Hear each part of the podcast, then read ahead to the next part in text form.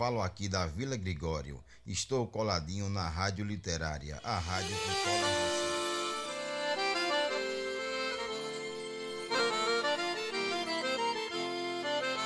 Flor da terra, do sol, o berço esplêndido dos guerreiros da tribo Cariri. Sou teu filho e ao teu calor cresci, amei, sonhei, vivi. Ao da serra entre os canaviais, quem já te viu, ó, oh, não te esquece mais. Pra te exaltar, ó flor do Brasil Hei de te cantar, meu grado gentil. Ao coração do Ceará, a nação te cantará. No teu céu, linda brilha estrela fugida, que há cem anos norteia teu porvir. Grato amado, idolatrado, teu destino has de seguir. Grande flor como nosso verde mar. Bendita sejas, ó terra de Alencar. Para te exaltar, ó flor do Brasil, hei de te cantar, meu prato gentil, ó coração Comigo a nação te cantará.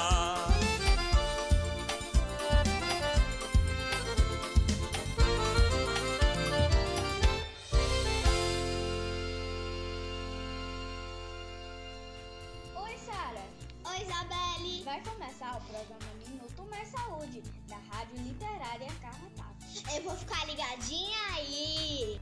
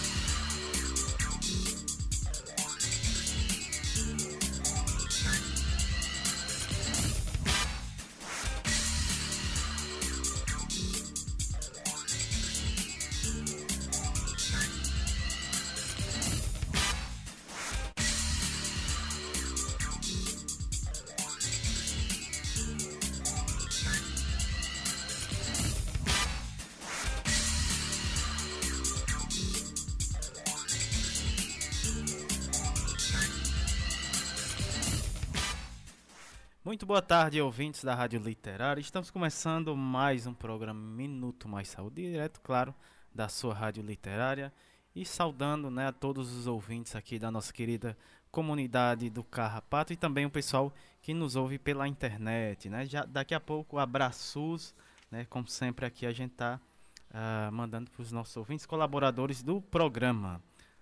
É, programa. Programa de hoje começando, como sempre a gente começa trazendo utilidade pública, né? Primeira parte aqui do nosso programa, depois temos músicas e os convidados de cada sábado, né? Dando continuidade aqui, dando início aqui ao nosso programa, uh, vamos trazer aqui os dados, né? Atualizado do, na verdade, boletim, né? É, que traz a situação aqui dos casos de Covid aqui na nossa cidade do Crato. Esses dados são do dia 18 né, da sexta-feira. Uh, é, dados esses da Secretaria, fornecido pela Secretaria Municipal de Saúde da cidade de Crato. Vamos aos dados, né? Uh, caso suspeito 388, internados 27, confirmado 14.995, é, recuperados 13.710, é, casos descartados aqui na nossa cidade 28.842, Notificações aqui na nossa cidade 44.225. Infelizmente, né, tivemos um aumento de óbito aqui na nossa cidade que está atualmente em 204 óbitos, né, uh, em decorrência da Covid-19 aqui na nossa cidade. em isolamento 1066 né, é, pessoas em isolamento. Então, fica aí né, uh, para a gente tomar os devidos cuidados. O pessoal está uh, tá vacinado, né, mas isso não impede de continuar é, tomando os cuidados, devidos cuidados, até que uma grande parcela né, da nossa população se imunize. Então, enquanto isso, né, é, a gente está chegando aí nesse período de festas, né, então, é, infelizmente, não, não vamos ter festa esse ano, mas é, a gente tem que manter, procurar manter os nossos cuidados, né? Pra, e, claro, o ano que vem, se Deus quiser, a gente tá aí fazendo uma linda festa de São João, né? É, então, vamos manter né, o uso de álcool em gel, importante. O uso da máscara é importantíssimo, né? O distanciamento. Uh, e é isso aí. Vamos seguir em frente, tomando os devidos cuidados. Dando continuidade aqui, o nosso serviço de utilidade pública, né? É, temos temos um convite, né? É, deixa eu ver aqui. O Wellington vai falar com a gente. O Wellington, que é da URCA, né? Acadêmico da URCA. Ele vai falar sobre a semana de enfermagem da URCA que está começando, vai começar esse mês de junho aqui na nossa cidade do Crato. Vamos passar aqui para o nosso amigo Wellington. Seja bem-vindo. Ele vai é, falar um pouco mais sobre essa semana de enfermagem da URCA. Olá pessoal, tudo bem? Eu sou Wellington, acadêmico de enfermagem da URCA e membro do Centro Acadêmico de Enfermagem Fato Mantero. Faço parte da comissão organizadora da 23ª Semana de Enfermagem da URCA, ao qual convido todos os profissionais e acadêmicos da área da saúde para participarem do nosso evento e terá suas inscrições encerradas no dia 21.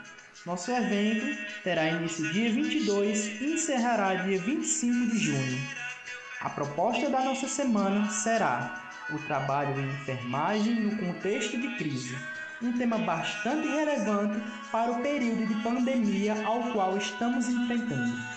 Nossa semana contará com mesas redondas e palestras com profissionais de extrema excelência Venham todos, venham todos participar da 23ª Semana de Enfermagem da URCA. Tá aí, nosso amigo Wellington, né, trazendo aí esse convite muito bacana da 23ª Semana né, de Enfermagem da URCA, aqui no Crato. Uh, vamos falar aqui da nossa programação de hoje, está muito bacana, né, super especial. Hoje, o tema de junho, né, uh, do mês de junho, resistir arte, cultura, tradição nordestina. Esse é o tema do mês de junho aqui no nosso programa. Então, a gente vai é, desenvolver esse tema durante esse mês de junho. E hoje temos convidados mais que especiais, é, rapaz. Primeiro bloco, atualidades e pandemia. A gente vai ter a fala da Kátia Regiane Holanda Lopes. Ela que vai falar sobre comunicação popular no contexto da pandemia. Também vamos ter o grande, grande Vital Barbosa, né, sanfoneiro, né, uh, ele que vai falar sobre ser gonzagueiro, né, grande discípulo de Luiz Gonzaga, o mestre Vital Barbosa, prazer tê-lo aqui no nosso programa. É, também vamos ter a participação dela, né, Ana Paula Nogueira, grande cantora aqui da nossa região, o tema da fala da Ana Paula, a arte que resiste em mim. Também vamos ter o nosso querido Fábio Carneirinho também participando do nosso programa hoje. O tema da fala do Fábio, a música nordestina como a voz de um povo, né? Muito bacana. Segundo bloco, saúde, é, bem-estar e educação. Vamos ter a Etna Thaís, um grande abraço para a Etna Thaís, grande co colaboradora aqui no nosso programa. Ela que é, essa semana estava é, curtindo aí na programação da Rádio Literária. Grande abraço, a gente agradece demais a sua audiência, Etna. o tema da fala da Etna, a arte do dia a dia que nos cura. Na sequência, vamos ter a Aricele Alves de Oliveira. Né? O tema da Aricele, uh, São João sem fronteiras.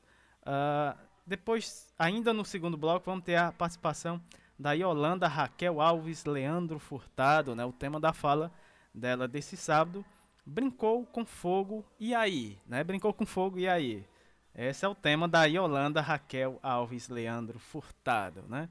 Uh, terceiro bloco, momento arte, cultura, prosa, poesia e o projeto Prosa RHS. Hoje temos o projeto Prosa RHS no nosso programa, lembrando que é quinzenalmente e hoje temos uh, o pessoal do projeto Prosa RHS. Também temos uh, nesse bloco o Nordestinados a Ler também. É, é uma participação é, quinzenalmente né, também é, no terceiro bloco. Uh, e hoje vamos ter aqui a. Quem vai participar hoje do projeto Prosa RHS é a Sabrina Ferigato, né? É, o tema da fala da Sabrina é leitura do post de Rita Almeida, do post, perdão. Ela vai fazer uma leitura do post de Rita Almeida, né? Uh, delirar é fundamental. Esse é o tema da fala da Sabrina Ferigato. Uh, depois teremos aqui a participação é, deles, que são artistas aqui da nossa região, da nossa terra, do nosso crato. É, grandes artistas. É, a Jéssica Cariri e também o Jean Alex Alencar. O tema da fala dos dois, Rabeca, música, tradição e contemporaneidade no nosso Cariri. Esses são os nossos convidados do programa de hoje. É, e antes da gente tocar aqui a primeira música do nosso programa, vamos de abraços, como, ah, como sempre a gente sempre traz aqui, né, os abraços especial para os nossos ouvintes, pessoal que nos acompanha, né, todo sábado é, nesse programa maravilhoso, né? Já já vamos carrapatear aqui no nosso programa. Antes vamos de abraços, né? Primeiramente um abraços para toda a comunidade aqui do Carrapato, grande abraços para todos pessoal, né, da redondeza também. Uh, e vamos para os nossos ouvintes que nos escutam, né, que estão acompanhando pela internet, nossos colaboradores, amigos, é, que sempre estão aí na escuta, né. É, a Patrícia Silva, né, Rede Humaniza SUS, um grande abraço. Ela disse que está coladinha aqui no nosso programa, já está na escuta. Também o professor Ricardo Cecim, lá no Rio Grande do Sul. Um grande abraço, professor. Professor que vai estar em breve aqui no nosso programa. Uh, Lohane Solano, um grande abraço, Lohane. Lohane que teve aqui, né, mês, esse mês, se eu não me engano, não, mês passado, né, é, aqui visitando as nossa, a nossa rádio. Foi um encontro muito bacana aqui da Lohane Solano. Grande abraços para a Lohane e também todo o pessoal da Rede Unida. Uh, grande abraços pra, também para Graça Portela, Fio Cruz, é, Rio de Janeiro. Também mandar um abraço o pessoal da Fiocruz Brasília. Rádio Paulo Freire também, né, grande parceiro aqui do nosso programa e também uh, da programação aqui da Rádio Literária. É, abraços para o professor Sérgio Aragá, que também está sempre na escuta, acompanhando nosso programa. É, abraços também para Margarida Pereira, né? Movimento Ela Pode aqui de Juazeiro do Norte. Uh, professor não, doutor Olivandro. Doutor Olivandro é, sempre colaborando aqui conosco, participando dos programas, trazendo tema importantíssimo, né? Muito interessante aqui no nosso programa. Abraços para Jaqueline, Jaqueline Abrantes, grande abraço, Jaqueline. Paula Érica, grande cantora, né? Compositora, um grande abraço para Paula Érica. A Vanderleia Pulga, lá no Rio Grande do Sul também. É, professor Alcindo Ferla também. Grande abraço para o professor Alcindo Ferla. Ney Vital, Ney Vital participou do nosso programa sábado passado. Ele tem um programa semanal, né? Todo domingo. Daqui a pouco eu vou falar sobre o programa nosso querido Ney Vital, nas ondas das, da Asa Branca. Uh, a Keila Formiga, né? Irmã da Érica Formiga, uh, nossa produtora aqui do programa. Já já teremos Érica Formiga aqui ao vivo. Uh, o pessoal da UBS Mutirão 1 Cajazeiras, na Paraíba, também em peso, uh, acompanhando aqui o nosso programa. Um abraço para as ACS, né? A Sandra Honório, a Edinalda, a Kátia, a Gisélia, o Cícero também e o Gleidson. Uh, também a enfermeira Daiane, a técnica de enfermagem, a Dona do Carmo. Um grande abraço, Dona do Carmo. E também aos auxiliares de Serviços Gerais, a Dona Gorete e a Leia, né? Um abraço especial para a cordelista Andréia uh, e também, né, um abraço especial para todo o pessoal lá do Movimento SUS nas ruas, é, o pessoal é, grandes profissionais, né, que é, encabeça esse grande movimento de nível nacional, né, que, em defesa do nosso SUS, a qual a nossa querida Simone Leite, né, é, fazia parte. É isso aí. Por falar na nossa saudosa Simone Leite, temos um, um encontro hoje, né? Encontro, encantos, energias e lutas coletivas, lute como Simone Leite, né? É, a, o tema da live, né? na verdade, o título da live, Simone Leite e sua presença em nós, né? Transmissão simultânea no Facebook também e no YouTube da NEPS Nacional e também do Mohan, né? Hoje, dia 19, a partir das 17 horas, estará dando início, né? a esse encontro muito bacana em memória né, da nossa querida Simone Leite. Vamos, é, vamos de música aqui no nosso programa. Uh, abrindo o nosso programa com música, claro. A primeira música aqui, nosso querido rei do Baião, né, Luiz Gonzaga. Essa música que ele fez aqui em, em, homenagem aqui ao nosso Crato. Vamos ouvir essa linda música. São duas músicas na sequência. A primeira, Luiz Gonzaga, Eu Vou Pro Crato.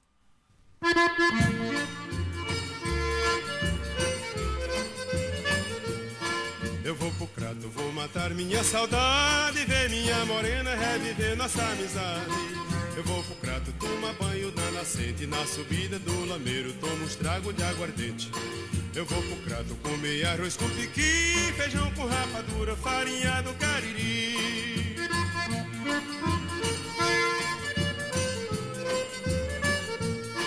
Eu vou pro crato, vou matar minha saudade, ver minha morena reviver nossa amizade.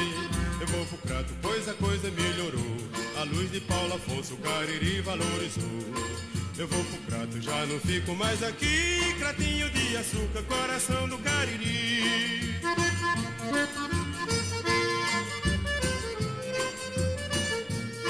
Eu vou pro crato, vou matar minha saudade. Ver minha morena reviver nossa amizade. Eu vou pro prato, vou pra casa de seu Pedro. Seu feliz é velho macho, tô com pedo, tô sem medo. Eu vou pro Cariri, cratinho de açúcar, tijolo de buriti.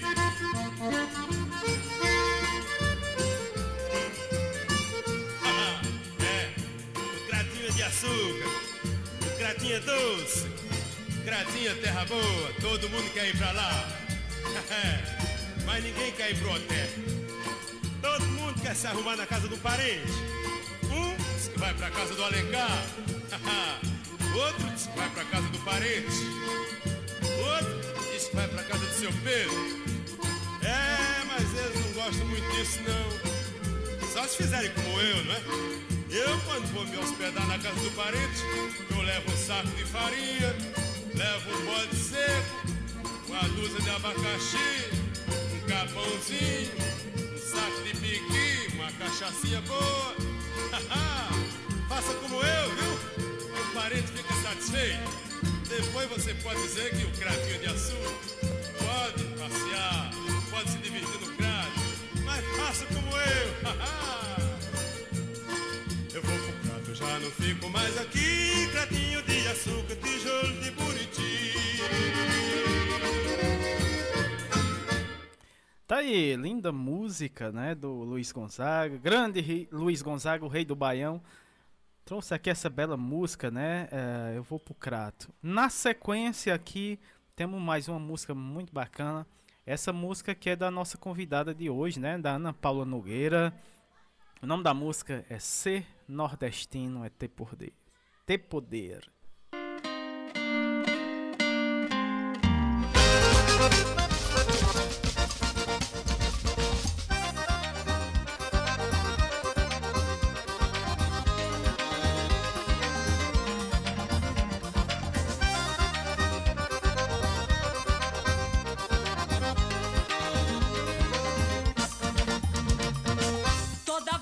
Chove no sertão. Eu me lembro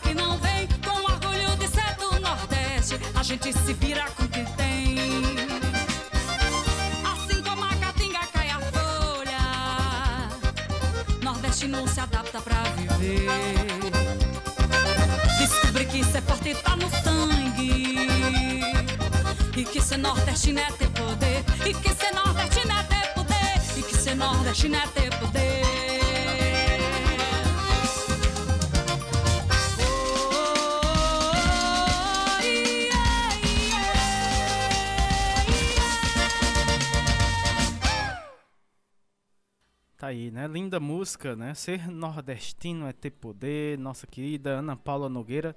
Daqui a pouco ela vai estar tá aqui no nosso programa, porque a primeira convidada, né, de hoje, primeiro bloco, atualidades e pandemia. Nossa primeira convidada é a Kátia Rejane Holanda Lopes. Ela que é licenciada eh, em Ciências Biológicas, eh, atuando como comunicadora popular na ONG Caatinga, né? Ouricuri, lá em Pernambuco, né? O tema da fala da Kátia, comunicação popular no contexto da pandemia. Então seja bem-vindo aqui ao nosso programa. Muito boa tarde, Rejane. Olá, Érica. Olá, Samuel. É uma alegria muito grande estar aqui com vocês hoje. Olá, o pessoal da Rádio Literária Carrapato. Todas as pessoas que escutam o programa Minuto Mais Saúde, muito bom estar aqui hoje para conversar com vocês. Eu sou Kátia Rejane, sou de Oricuri, no estado de Pernambuco. Aqui na minha região sou conhecida como Jane. É, trabalho numa organização chamada Caatinga, que é uma organização não governamental que trabalha com agricultura familiar, com educação, com direito das mulheres, com várias coisas aqui no território do Araripe. É, eu, eu sou licenciada em Ciências Biológicas e há alguns anos eu já trabalho com comunicação popular na ONG que trabalho, no Caatinga, e na articulação do semiárido brasileiro, a ASA Pernambuco. E é com muita alegria que a gente está aqui hoje para conversar sobre o tema da comunicação popular no contexto da pandemia. Então, já faz, faz alguns anos que as organizações como o Caatinga e articulações como a ASA trabalham com a comunicação popular, né? com, com o direito à comunicação. É, muito a partir da necessidade que a gente percebe de contar as histórias do semiárido. É, a gente não é novidade para a gente de saber que principalmente na década de 90 para trás, a gente via o semiárido sendo retratado na mídia brasileira como um lugar sem vida, como um lugar de grande pobreza, como um, um lugar de miséria. E aí, a partir disso, as organizações e a articulação do semiárido percebem a necessidade de mostrar esse semiárido que é rico, que é diverso, que é super importante para todo o país e que muitas vezes o que precisa é apenas de investimento em políticas públicas que fortaleça a agricultura familiar, que visibilize o trabalho das mulheres, que visibilize o trabalho das juventudes. Enfim, às vezes o que, o que precisa é de um pequeno investimento e de um olhar diferenciado para toda essa realidade. Então, nesse contexto, a comunicação popular se apresenta dentro da, da articulação do semiárido como a possibilidade da gente é, criar novas narrativas no semiárido. E assim tem sido ao longo desses anos. Porém, o ano de 2020 a gente se depara com uma nova realidade, com um novo desafio, né, que foi desafio, que é que está sendo desafio para todo para todo mundo, na verdade, né, que é esse contexto de pandemia. E aí a comunicação ganha um outro ganha uma outra responsabilidade ou responsabilidades a mais. Né? Então, quando as pessoas é, chegam nesse momento de pandemia, que estar junto tem se tornado um risco, né? Porque o vírus tem se proliferado muito rápido. Então, logo a gente começou a, a tentar manter o distanciamento social. E o distanciamento social físico, né? De estar nas nossas casas e tal. Então, nós precisamos, começamos a buscar também outras ferramentas para que pudéssemos nos aproximar. No caso nosso aqui, da organização, que trabalha direto com as famílias agricultoras, a gente precisou também pensar como estar presente na vida das pessoas sem estar fisicamente. E aí a gente começou a traçar as estratégias de fortalecimento dessa comunicação que a gente já fazia para poder nos garantir isso que é tão importante para a gente, que é de estar lá perto fazendo o trabalho com as famílias agricultoras. Então, nesse sentido, a gente começou a fortalecer um canal que para a gente é super importante, que são os programas de rádio que chegam na maioria dos lugares mais longínquos, que são do costume das pessoas de, de, de ouvirem um rádio, justamente para poder se informarem, se manter informadas e muitas vezes também para informar as coisas da sua comunidade para outras pessoas. Então a gente tem fortalecido esse espaço que a gente acha tão necessário. Semanalmente nós temos um programa chamado Agricultura Familiar em Debate, onde a gente traz um tema central para debater, seja ele mais ligado diretamente à produção de alimentos e alimentos agroecológicos, que é a nossa bandeira, seja ligado ao direito das mulheres, ao direito da educação, à saúde e a várias outras coisas.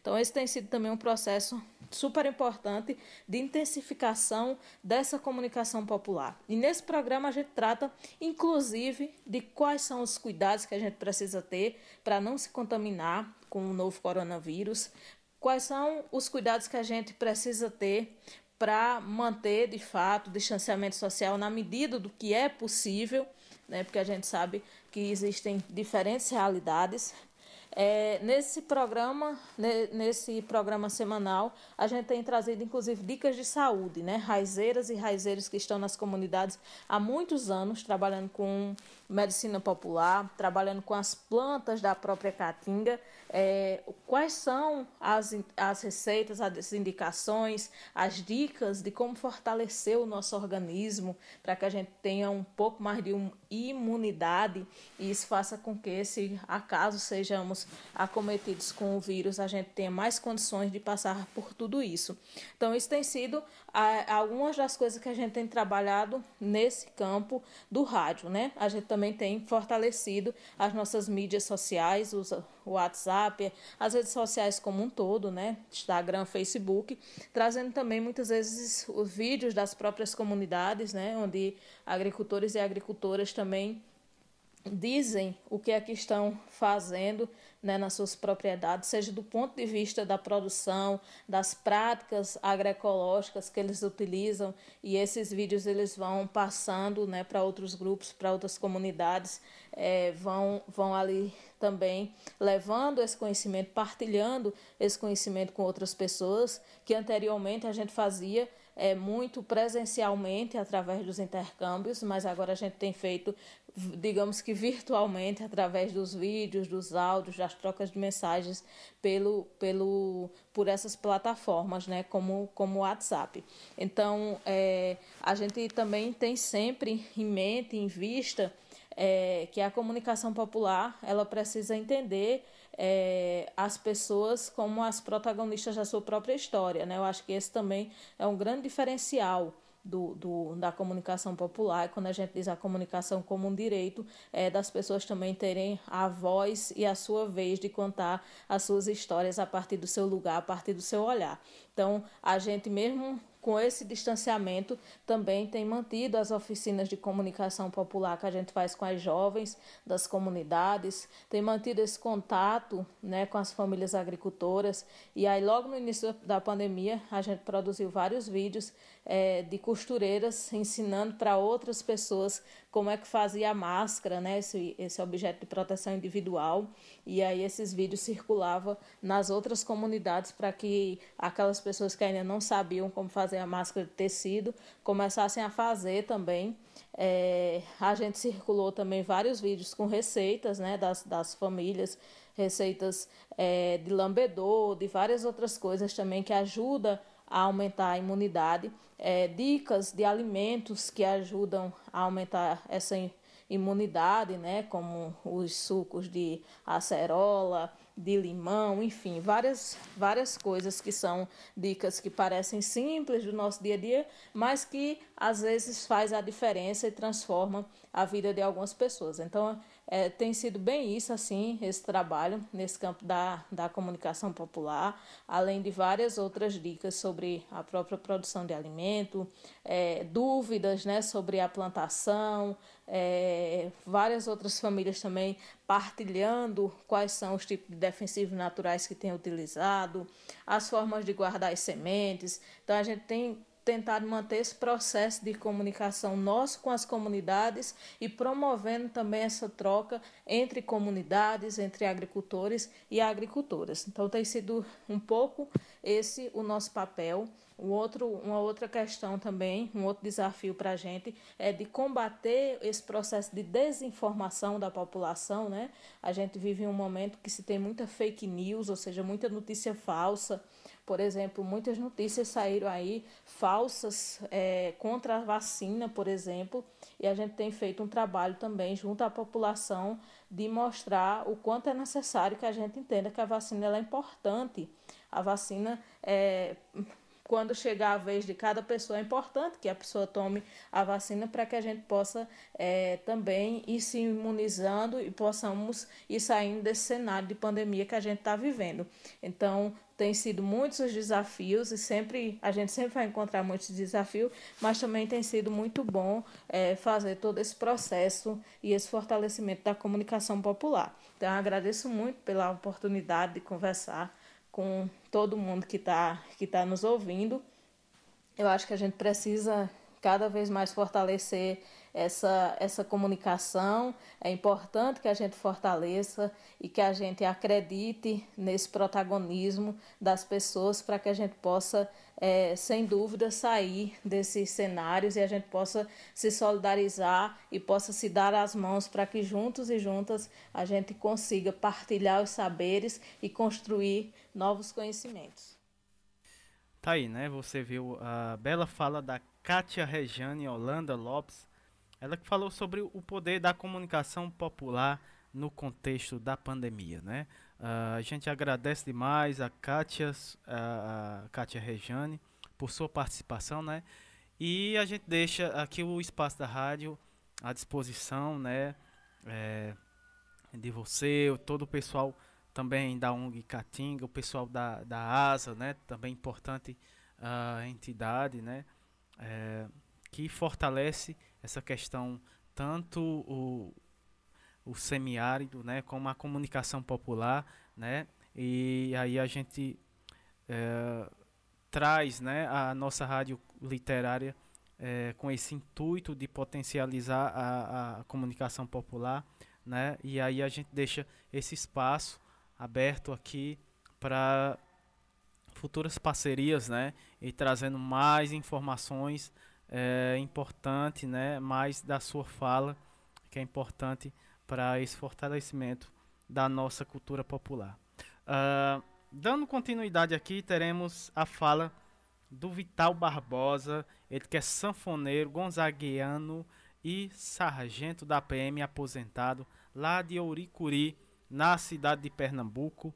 O tema da fala do Vital ser gonzaguiano. Então vamos ouvir aí a bela fala do Vital é, Barbosa. Então seja bem-vindo, mestre Vital, aqui no nosso programa. Muito boa tarde. Olá, Érica. Olá, Samuel. Eu sou Vital Barbosa, aqui de Oricuri, mas eu não nasci aqui. Eu nasci na cidade de Calumbi, Pernambuco, lá na região do Pajeú de Flores. É, e aprendi a tocar sanfona como a maioria dos matutos, né?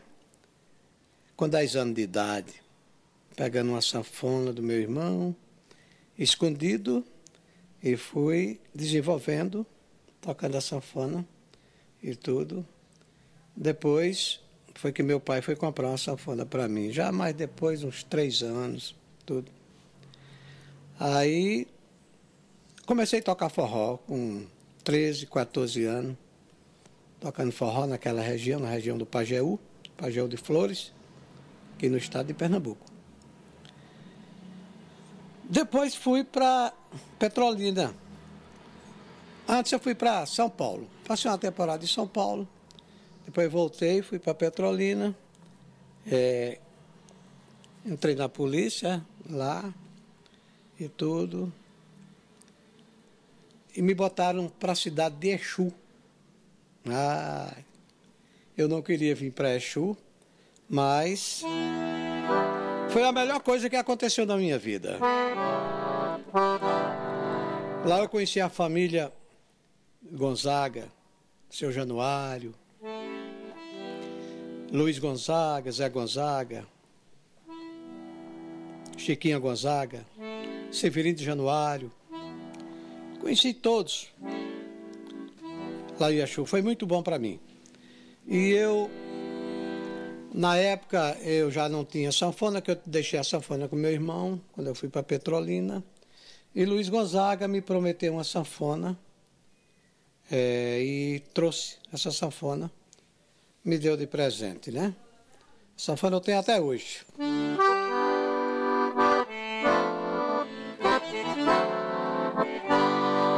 Até hoje eu tenho essa sanfona guardada comigo, né? Ainda hoje toca. Ela toca ainda. Tá velhinha, mas tira um, tira um som. Ainda dá para tirar um som nela. E hoje eu moro aqui em Olicuri, já gravei uns. Gravei dois LPs no início mas gravei mais três CDs. E ainda hoje eu estou tocando a vida, né? Tocar a vida por aí. E vamos ver até onde a gente vai, né? Nessa vida, a gente não sabe o dia de amanhã. Principalmente agora, nessa situação de pandemia. Mas logo, logo vai se acabar, se Deus quiser. Deus é grande, o sangue de Jesus tem poder. E as vacinas dos homens também estão aí. Eu, particularmente, já tomei as duas doses e, a, e a, uma terceira completando com a da gripe. Estou um pouquinho imunizado, né? Aí estou aqui. Estou aqui contando essa história, contando para vocês, para vocês é, passarem aí, passar para frente para muita gente saber da minha história. A história de Vital Barbosa, esse homem daqui de Oricuri, pernambucano, e é, calumbiense, mas moro em Oricuri já há 47 anos. Estou por aqui, tocando sanfona. Então vamos tocar um, uma modinha aqui. Não poderia deixar de tocar uma moda, né? A moda de Luiz Gonzaga, que foi a primeira música que eu aprendi a tocar. É... Asa Branca.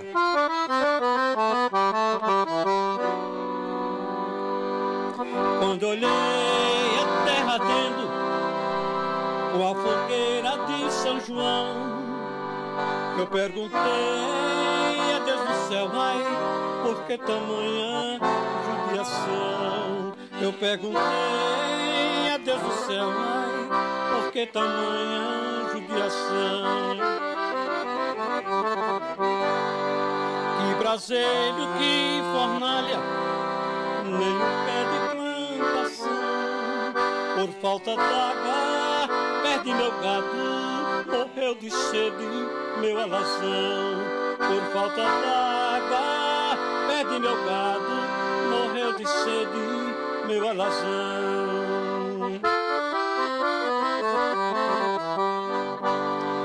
E esse é um começo da minha história, contada, né? E tudo. E sanfona por aí, vamos tocando até Deus nos dê saúde, nos mantenha a gente em pé. E com um pouco de força, né? Tocando música de Luiz Gonzaga, tocando moda de tantos outros artistas por aí. Que tem muitos, muita gente boa. Vamos mais uma do Gonzaga.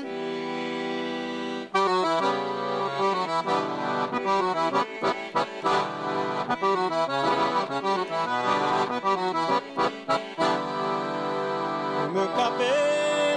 começa prateando, mas a sanfona ainda não desafinou. A minha voz, vocês reparem eu cantando, é a mesma voz de quando meu reinado começou. A minha voz, vocês reparem eu cantando, é a mesma voz de quando meu reinado começou.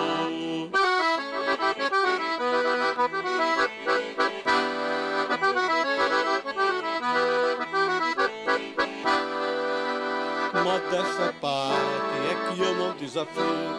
Desde os tempos de menino Em Exu no meu sertão Cantava solto, feito cigarra vadia. É por isso que hoje em dia Ainda sou rei do Baião. Cantava solto, feito cigarra vadia. É por isso que hoje em dia Ainda sou rei do Baião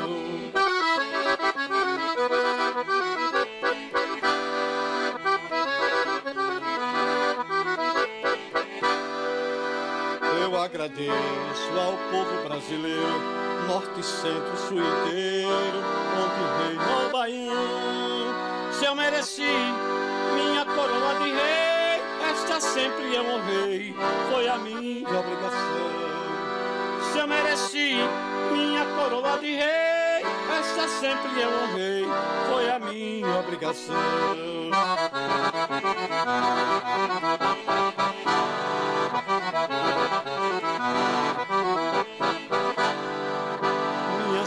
Minha voz, o meu baião, este meu chapéu de couro e também o meu gibão. Vou juntar tudo, dar de presente ao museu, é a hora do adeus de Luiz e do Baião. Vou juntar tudo, dar de presente ao museu, que é a hora do adeus de Luiz e do Baião.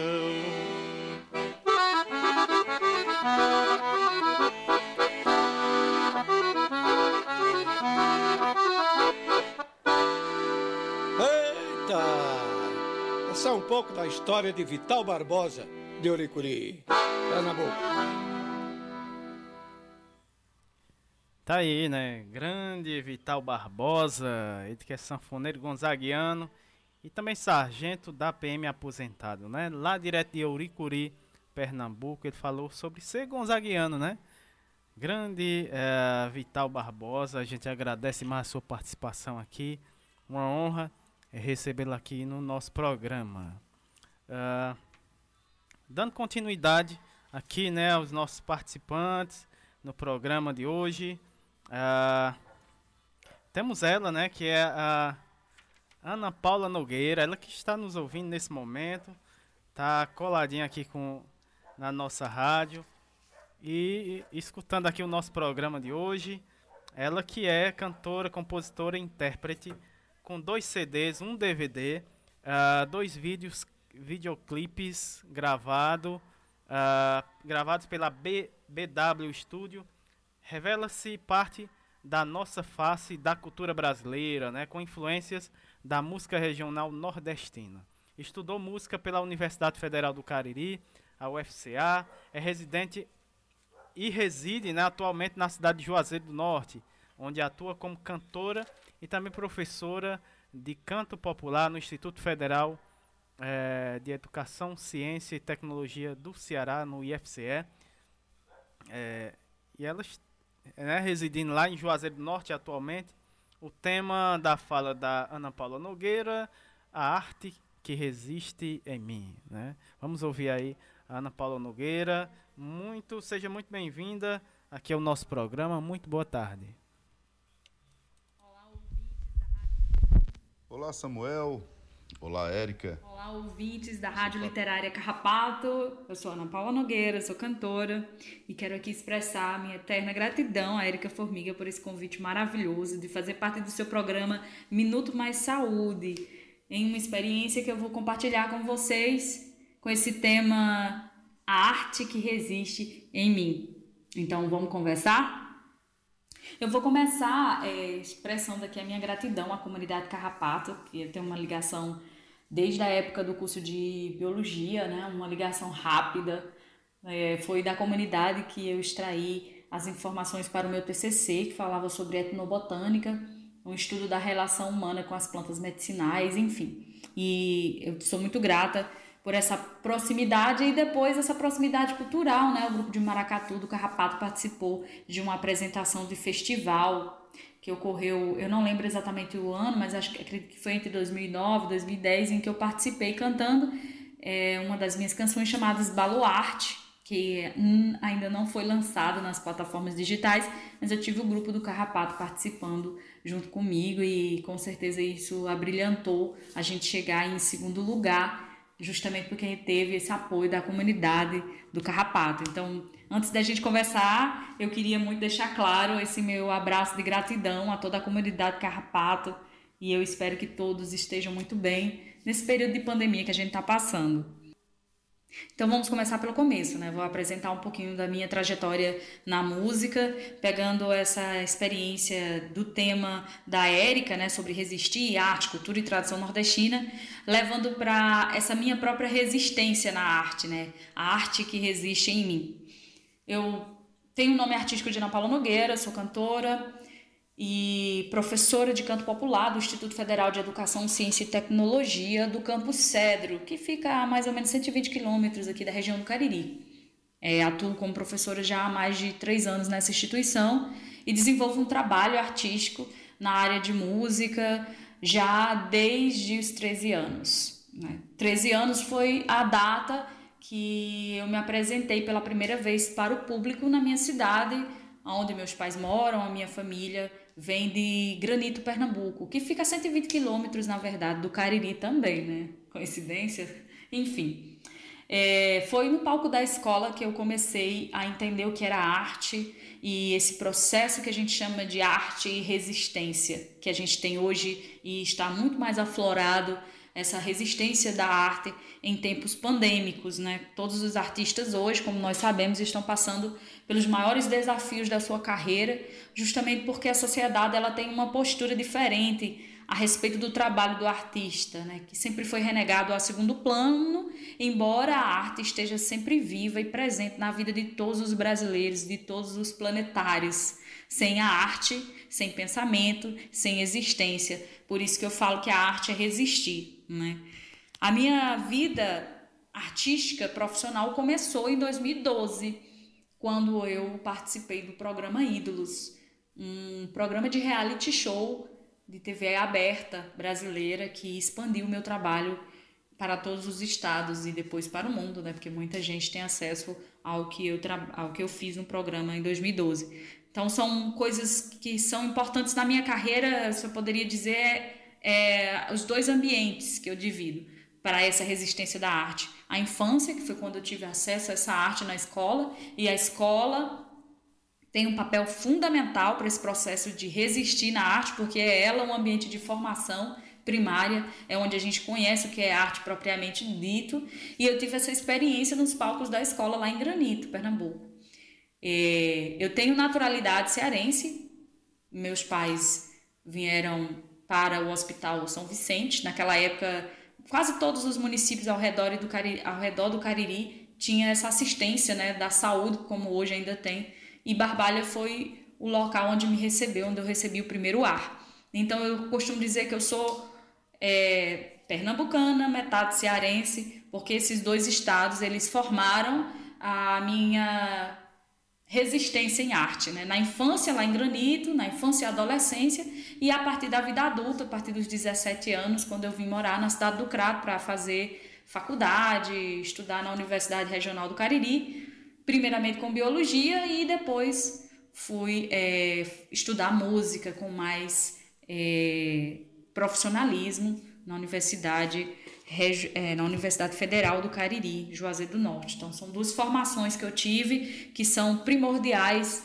para a minha carreira como musicista e elas estão interligadas com essa infância e com essa vida adulta. É, a re resistência em arte, ela tem muito disso, de você não se conformar com o achismo, de você buscar informação, de você buscar conhecimento. E eu tinha essa relação desde a infância, lá em Granito, quando eu estava fazendo teatro, que foi o primeiro contato que eu tive com a arte. Depois eu tive contato com a música e depois eu não parei nunca mais. Continuei com a música como foco de profissão, que eu percebo que o caminho de estudar, de conhecimento, anda junto com o fazer artístico. As universidades elas foram primordiais para mim, assim como as experiências dos festivais, porque foi nos festivais aqui na cidade do Cariri, do Crato, basicamente, que eu consegui é, entender o que era a minha relação com o público, junto desse caminho profissional. Né? O Crato foi para mim um, um celeiro, como para quase todos os artistas que eu conheço, é um celeiro importante de absorção de conhecimento musical, artístico, em todos os aspectos. Né? E eu, tenho, sou muito grata ter passado essa experiência na cidade do Crato, porque foi nos festivais que eu iniciei a mostrar as minhas composições, que eu comecei a fazer os primeiros shows em busca desse profissionalismo musical e foi esses festivais na cidade do Crato que eu também conheci, o grupo de Maracatu aí do Carrapato, que ganhei o segundo lugar no Festival Cariri da Canção, né? Fiquei também como melhor intérprete em um dos anos da edição desse festival. Eu tenho muitas experiências maravilhosas na cidade do Crato também com músicos que me acompanharam, que me acompanham até hoje, né, dessa experiência musical dos festivais. Então, esse caminho da resistência em arte, ela começa primordialmente com o artista querendo conhecer mais sobre o seu trabalho, se aprofundar e se especializar ainda mais. E isso eu consegui buscando cursos, festivais, universidades, coisas e informações que agregassem ao meu trabalho enquanto artista. Aí, quando a gente fala em tradição, eu também quero fazer essa relação né, dessa tradição do forró na minha carreira profissional, como ela surgiu e como eu me enxergo nesse mercado da música nordestina, né? essa arte da resistência. Eu falo de resistir em forró porque é muito claro o ambiente em que o forró ele se apresenta com maior facilidade nos meios de comunicação, de mídia, né, na TV, o forró, esse forró que eu falo dessa tradição, né, de, de estar acompanhado de um zabumba, de um triângulo, de uma sanfona, né, de personagens importantes dessa cena como Luiz Gonzaga, Dominguinhos, Jackson do Pandeiro, de nomes como a atualidade como Flávio Leandro, Petrúcio Amorim, Maciel Melo, Elba Ramalho, são nomes que nós conhecemos já desde a infância, que são representantes primordiais para entender o que é esse forró do qual eu estou falando, porque existem outras vertentes com o mesmo nome, né? Nós sabemos que existem personagens é, desse forró que é considerado universitário ou desse forró é, de estilo mais eletrônico, né? Esse forró eletrônico. Então nós temos várias vertentes nominais que definem características musicais diferentes. Então quando eu falo do forró, dessa tradição que existe no meu trabalho nos meus CDs, DVDs, nas minhas nos, nos novas músicas que eu lanço, é desse forró que tem essas personagens que eu citei anteriormente como representante. E ela é sim uma palavra de resistência diante do da exposição nas grandes mídias, dos shows que lotam milhares de pessoas. O forró que eu falo, ele não tem, ele não tem esse grande espaço na mídia, apesar desses nomes serem importantíssimos e serem conhecidos por uma grande parte da, da nossa sociedade. Mas o forró ele surge em mim justamente porque é, não só geograficamente a cidade de Granito está perto da cidade de Exu, mas porque eu tive no ambiente escolar um contexto diferente de apresentar esse forró. Né? A escola é, Nossa Senhora do Bom Conselho, que foi a escola onde eu cantei a primeira vez, e foi lá que eu tive essa relação forte entre a cultura nordestina, a tradição, dentro da, do meu interesse musical, ele surge dentro de um festival. Eu costumo dizer que os festivais de música, para mim, foram espaços primordiais para formar o que eu sou hoje como profissional da, da música. Né? E o forró ele foi me apresentado dentro da escola num festival que a escola sempre fazia há mais de 20 anos. E era um momento onde todos os alunos poderiam mostrar os seus produtos artísticos, culturais, enfim. O forró ele foi me apresentado nesse contexto e geograficamente também favoreceu para influenciar todo o meu trabalho e o meu contexto musical. Né? Hoje as pessoas me conhecem como Ana Paula Forrozeira, porque foi este o estilo musical que eu mais é, consegui aprofundar. Né? Os artistas, os compositores, eles estão lá nos meus DVD, no meu CD, que são dois CDs e um DVD disponíveis em plataformas digitais e também no canal do YouTube, e a galera pode procurar, né? Pode também seguir as minhas redes sociais, Ana Paula Nogueira Oficial no Instagram, no Facebook.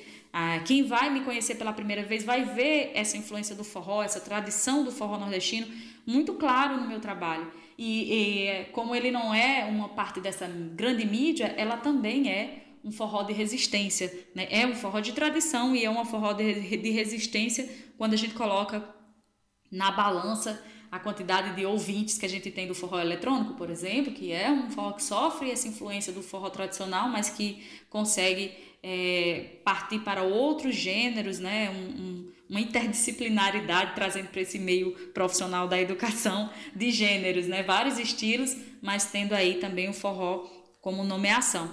Então, forró que eu, que eu traduzo nas minhas letras, sejam nas minhas poucas composições que o público pode ter acesso, seja nas composições de artistas que eu defendo, como é, Flávio Leandro, que é um compositor maravilhoso que eu tenho como modelo, Elmo Oliveira, lá de Oricori, é, Hermano Moraes, aqui de Juazeiro do Norte, são artistas contemporâneos do forró que eu tenho um espelho, né, enquanto escrita e enquanto musicalidade do forró. Eu acho importante demais entender esse contexto do forró na minha vida para que esses novos contextos que a gente conhece sobre o forró também possa ser compreendido. E o forró, para mim, ele é sinônimo sim de resistência, mas ele também é o carro-chefe do meu trabalho. E para finalizar esse papo maravilhoso aqui na Rádio Literária Carrapato, no programa Minuto Mais Saúde, eu quero deixar meu abraço de gratidão à Érica Formiga pelo convite. Um tema pertinente que a gente poderia conversar aqui horas sobre isso, porque tem muito, muito o que entender, o que compreender, o que ouvir e o que falar. E quero também dizer para vocês que estão nos ouvindo que colhem nas minhas redes sociais, canal do YouTube, Ana Paula Nogueira Oficial, Instagram, também tem esse mesma nomeação, porque agora dia 24 a gente vai lançar no canal do YouTube do projeto Aninha em A Magia do Sonho e também no meu canal do YouTube o videoclipe é, do primeiro projeto que a gente está iniciando sobre é, música infantil, né, que tem como tema do forró.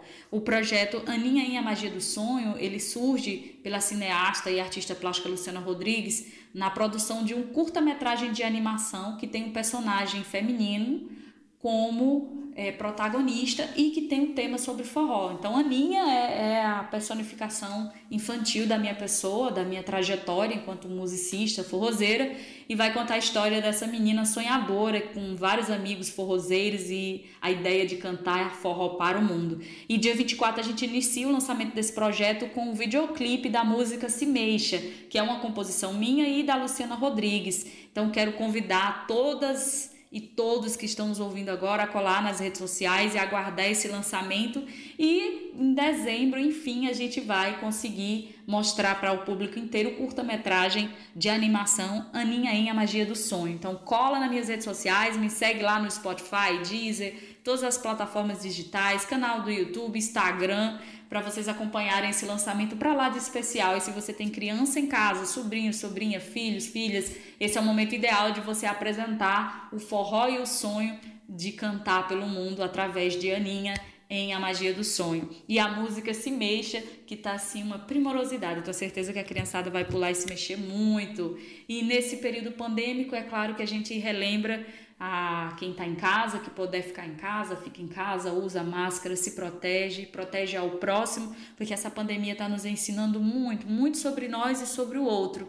Então, que possamos aprender essa lição desse cuidado, que talvez a gente não tivesse outra oportunidade para aprender, mas estamos sendo forçados a ficar longe, mas nem por isso a gente deixa de demonstrar o nosso afeto, o nosso cuidado, o nosso carinho com o outro. E nesse momento de pandemia, demonstrar carinho é proteger. Proteger usando máscara, proteger ficando o máximo que puder em casa. E quem não pode ficar em casa, respeitando os limites de distância.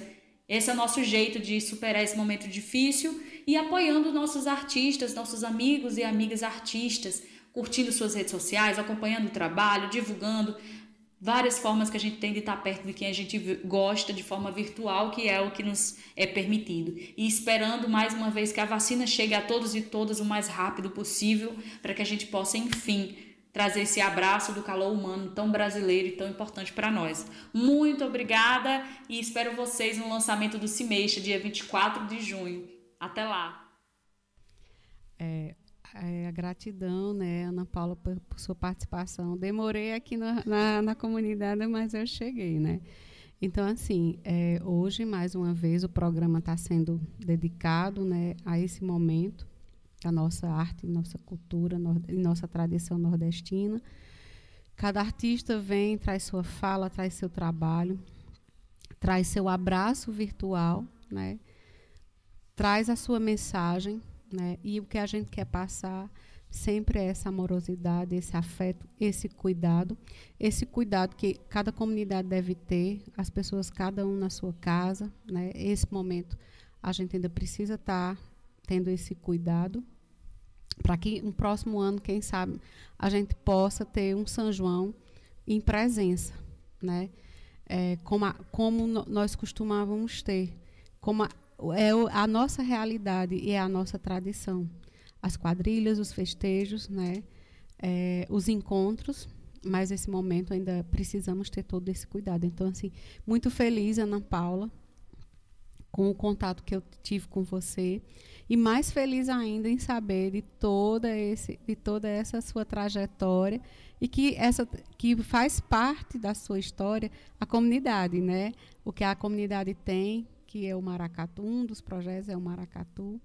Né? Então, se sinta em casa e a gente espera, né, Samuel? Quem sabe em breve você esteja aqui conosco presencialmente, né? Para promover mais um bom encontro. Então, gratidão. É, e esse programa a gente hoje está dedicando mais uma vez à nossa querida Simone Leite, que nos deixou recentemente, mas que a luta dela é a nossa luta, é a luta de defesa, é a luta de resistência é a luta da vida, é a luta do bem viver, né? Então, ela, a voz dela também vai ser a nossa voz. Então, assim, gratidão a todos os nossos ouvintes, né?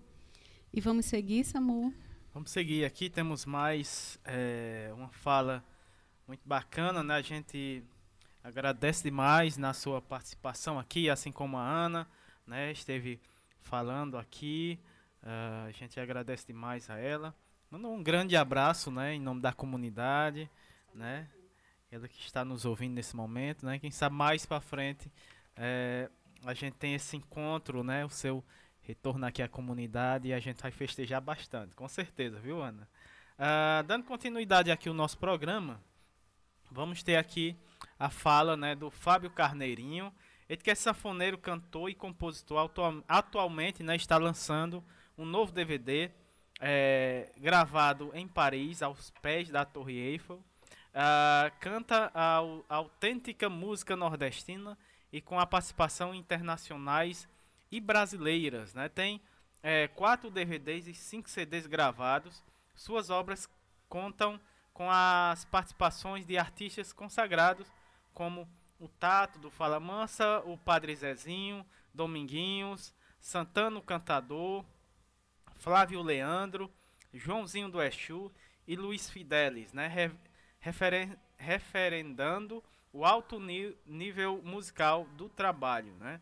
Uh, já foram seis turnês pela Europa, onde se apresentou em 15 países, né? E tem seu repertório músicas autorais e o melhor do forró autêntico, né? Participou das, das principais festas tradicionais do Nordeste, né? No dia em agosto de 2017, participou do Brazilian Day lá em Estocolmo, né, na Suécia, representando o Ceará a convite da embaixada do Brasil, não é isso, Erika? É sim, Samuel, e assim, desde já a gente agradece é, a todos os, os, colaboradores de hoje. A gente sabe que as agendas estão cheias, Verdade, né? Porque tem muitos projetos virtuais acontecendo e eles prontamente a, nos atenderam. Então agradeço a Ana, seu Vital, né, a, a, a Fábio Carneirinho, né? E dizer que é um prazer recebê-los todos aqui dessa forma, né?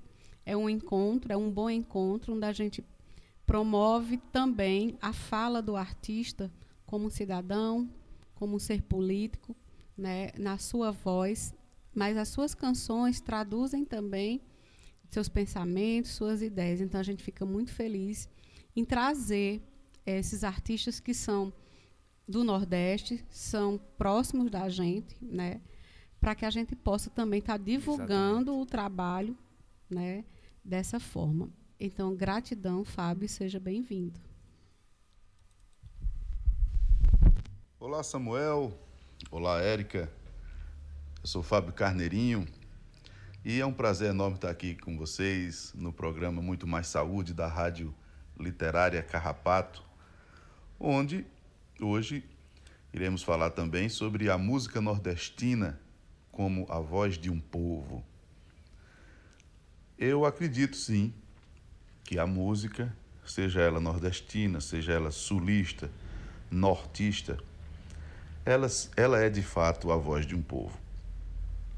Antigamente eu, eu achava que a música influenciava na sociedade e assim a sociedade vivia de acordo com o que as músicas, é, digamos, pregavam.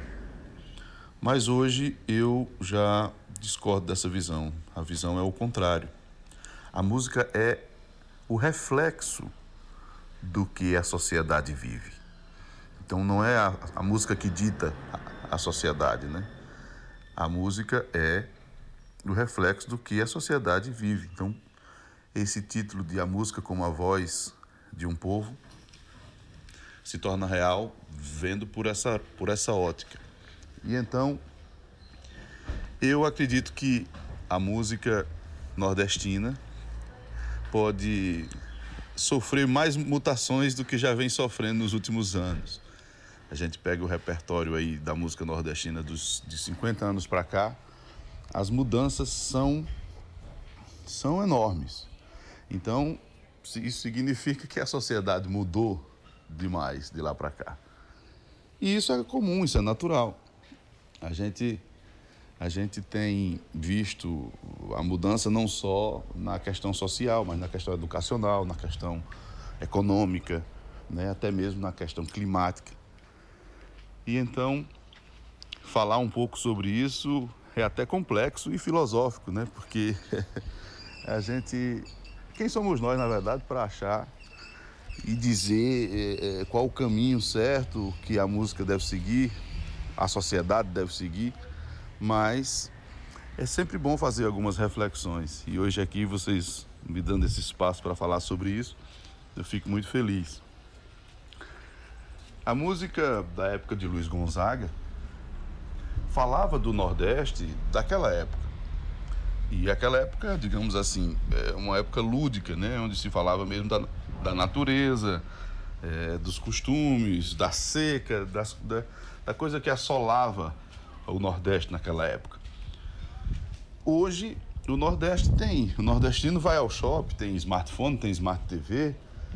E isso faz com que as músicas mudem também, né? Não, não tem como a gente falar do Nordeste de 50 anos atrás, 60 anos atrás. O Nordeste hoje ele é contemporâneo, ele acompanhou a evolução econômica e, e social do país inteiro. O que eu, o que eu, na verdade, fico triste em relação a esse assunto da música ser a voz de um povo, é que de fato tem, tem se deturbado um pouco essa voz. Eu sei que existe tudo isso que as músicas de hoje em dia falam, existe, sempre existiu. Mas ser a tônica de todos os momentos, você liga muitas rádios durante o dia, tá tocando aquelas mesmas canções, aquele mesmo tema. Você vai na academia, tá tocando aquela mesma canção e o mesmo tema. Você liga num programa de TV. Então, assim, será se isso é a voz do povo ou se isso é resultado de uma campanha maciça de publicidade e de marketing? O mundo capitalista é, trouxe essa consequência, não só na música, mas na, na, na indústria, no comércio, na gastronomia. O mercado lança um produto, faz uma campanha publicitária maciça e bem feita e faz com que as pessoas consumam aquele produto ou aquela música sem até mesmo sem sem gostar necessariamente, né, sem ter uma uma, digamos assim, uma paixão sobre aquele sobre aquela música, sobre aquele ritmo.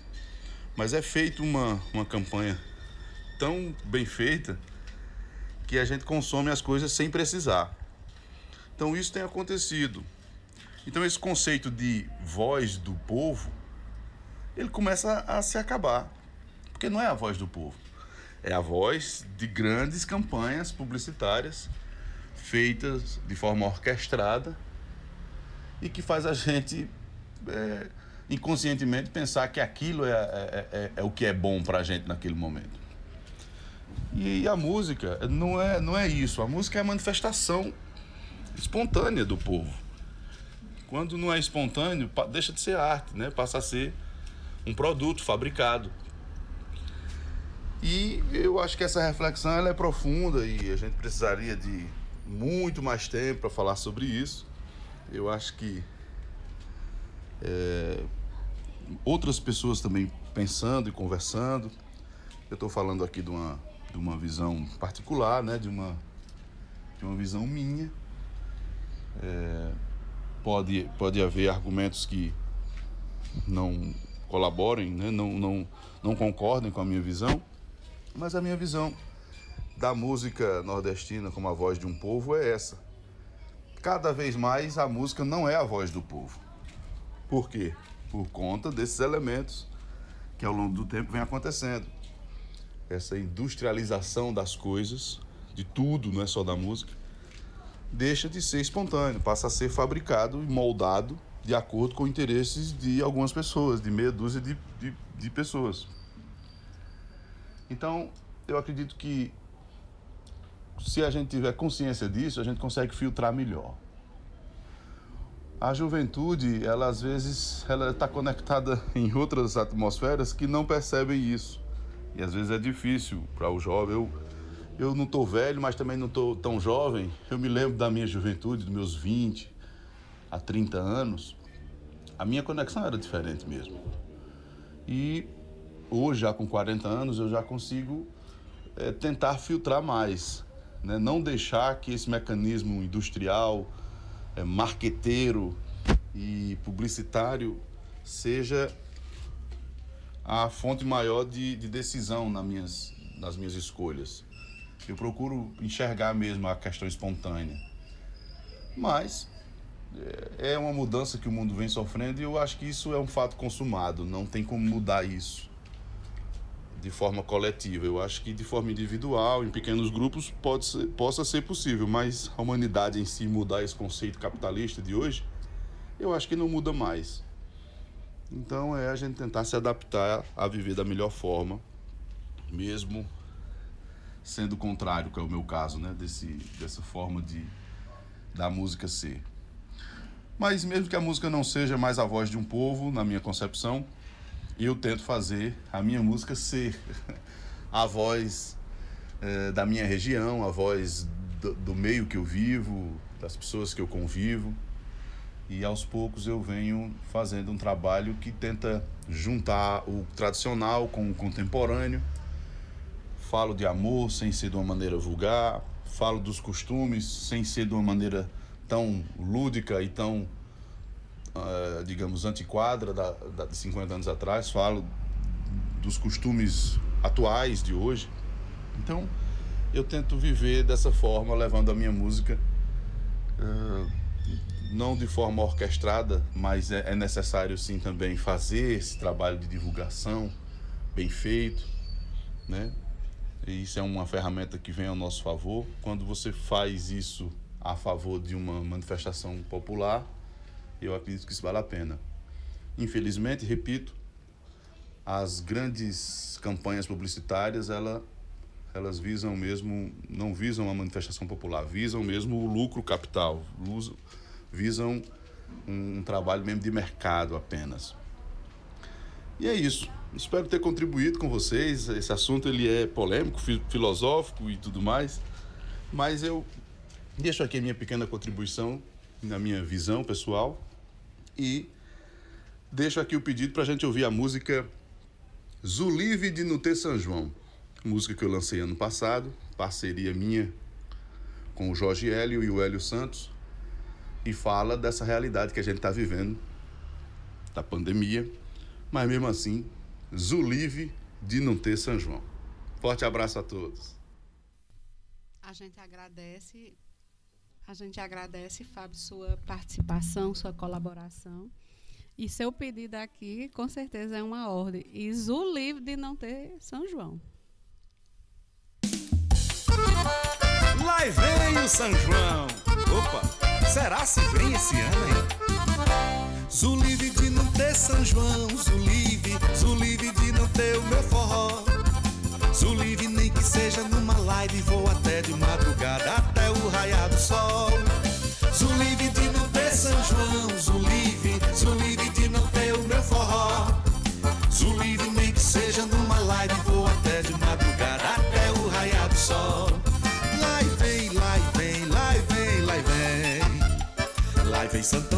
lá vem São João. Lá vem alegria no meu coração. Lá vem Santo Antônio, lá vem São João. Lá vem alegria no meu coração. Lá vem milho verde, flor do meu sertão. Lá vem colorido no céu, céu de balão. É noite de folia, é noite de união. Lá vem fogueira acesa, arrasta peixote e baião. Lá vem fogueira acesa, arrasta peixote e baião.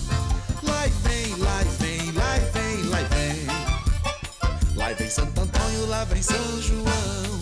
Lá vem alegria no meu coração. Lá vem Santo Antônio, lá vem São João. Lá vem alegria no meu coração. Ei, eu vou dançar São João de máscara, dentro de casa,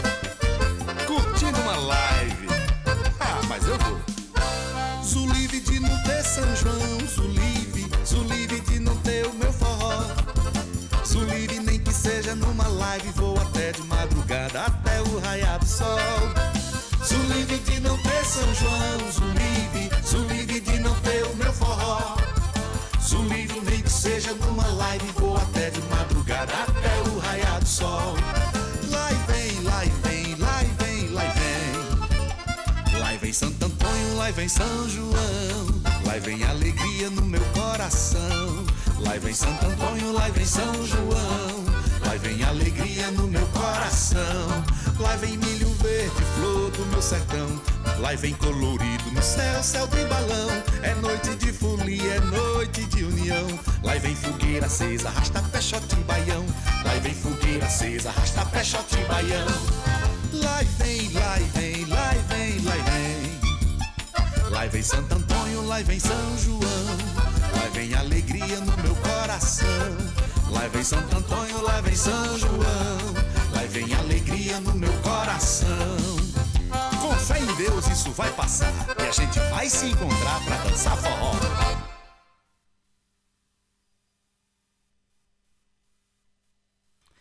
Tá aí, né? Linda música do Fábio Carneirinho, nosso convidado de hoje. Zulivre de não ter São João, né? Vamos ter São João esse ano, mas com todo cuidado, né?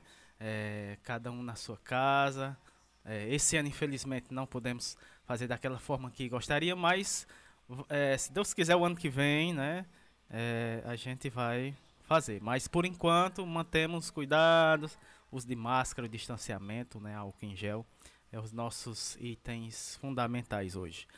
É, estamos de volta, Érica, temos abraços especial aqui, é, que é para o João Alfredo, né, o seu João, e a dona Marlene, né, que são os pais da nossa Patrícia Silva, né, estão é, na escuta do programa, especialmente, né, um abraço especial para seu João Alfredo, lá de Florianópolis, ele está fazendo 80 anos hoje, olha que bacana, parabéns, seu João. Parabéns, seu João. E aqui vai um abraço bem, um abraços bem arretado para o senhor aí, tá bom? Um grande cheiro, viu? E sua filha é assim uma grande colaboradora é, e a gente certeza. fica muito feliz quando tem a participação da Patrícia e da família. Gratidão. Muito bacana, seu João. É, no final do programa a gente vai tocar uma música aqui especial para você, né? Aniversariando hoje lá em Florianópolis, 80 aninhos, olha aí, rapaz. Dando continuidade aqui, o nosso programa, chegamos ao segundo bloco, uh, saúde, bem-estar e educação. Vamos ter a participação da Etna Thaís, né, ela que quinzenalmente está aqui junto com a gente é, no nosso programa. Ela que é instrutora de artes orientais Tai Chin Chuan, é, é, Shinkun e facilitadora de meditação. Auriculoterapeuta, é, psicóloga da saúde, na saúde pública lá de Blumenau há 27 anos, com projeto de práticas integrativas na área de saúde mental. Ela que é lá da cidade de Blumenau, Santa Catarina, está coladinha com a gente, né? É, na escuta do nosso programa. E o tema da fala da Etna de, é, de hoje, a arte do dia a dia que nos cura. Vamos ouvir a Etna. Seja bem-vinda mais uma vez, Etna. Muito boa tarde. Olá, Érica, Samuel, ouvintes da Rádio Carrapato. Que bom estar aqui com vocês nesse momento novamente, né? Ah, falando de arte, cultura, e ouvindo essas falas sobre a cultura nordestina, percebo o quanto o nosso país é rico na sua diversidade cultural. E o quanto ouvir essas pessoas falarem de como se forma e como se expressa a cultura nordestina é, tem sentido para mim, mesmo estando aqui, na outra ponta do país. Me toca, me provoca sentimentos e emoções. No último programa que eu participei há 15 dias, eu finalizei o programa fazendo um convite que nos dias que se seguissem as pessoas tentassem encontrar uma forma de se expressar através da sua arte, qualquer que fosse ela, um desenho, uma pintura, um bordado, a culinária, um desenho na terra batida, modelar uma argila, enfim, qualquer que fosse. Então, pensando nisso, eu trouxe um pouco de um, da minha arte para compartilhar com vocês. E ver que sentimentos que ela traduz e que sentimentos que ela provoca em quem ouve. Então, eu vou trazer algumas escritas.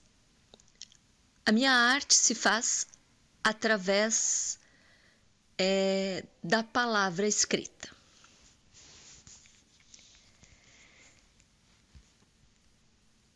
Comecei uma brincadeira de tentar nomear o que aparece aos olhos do coração.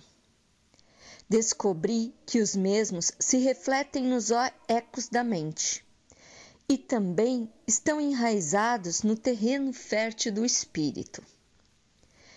De repente, me deparei com uma montanha russa de sensações. Ora desce, ora sobe, ora rápida, ora lenta. Ora cabeça para cima, ora cabeça para baixo. Frio na barriga, respiração contida, coração acelerado.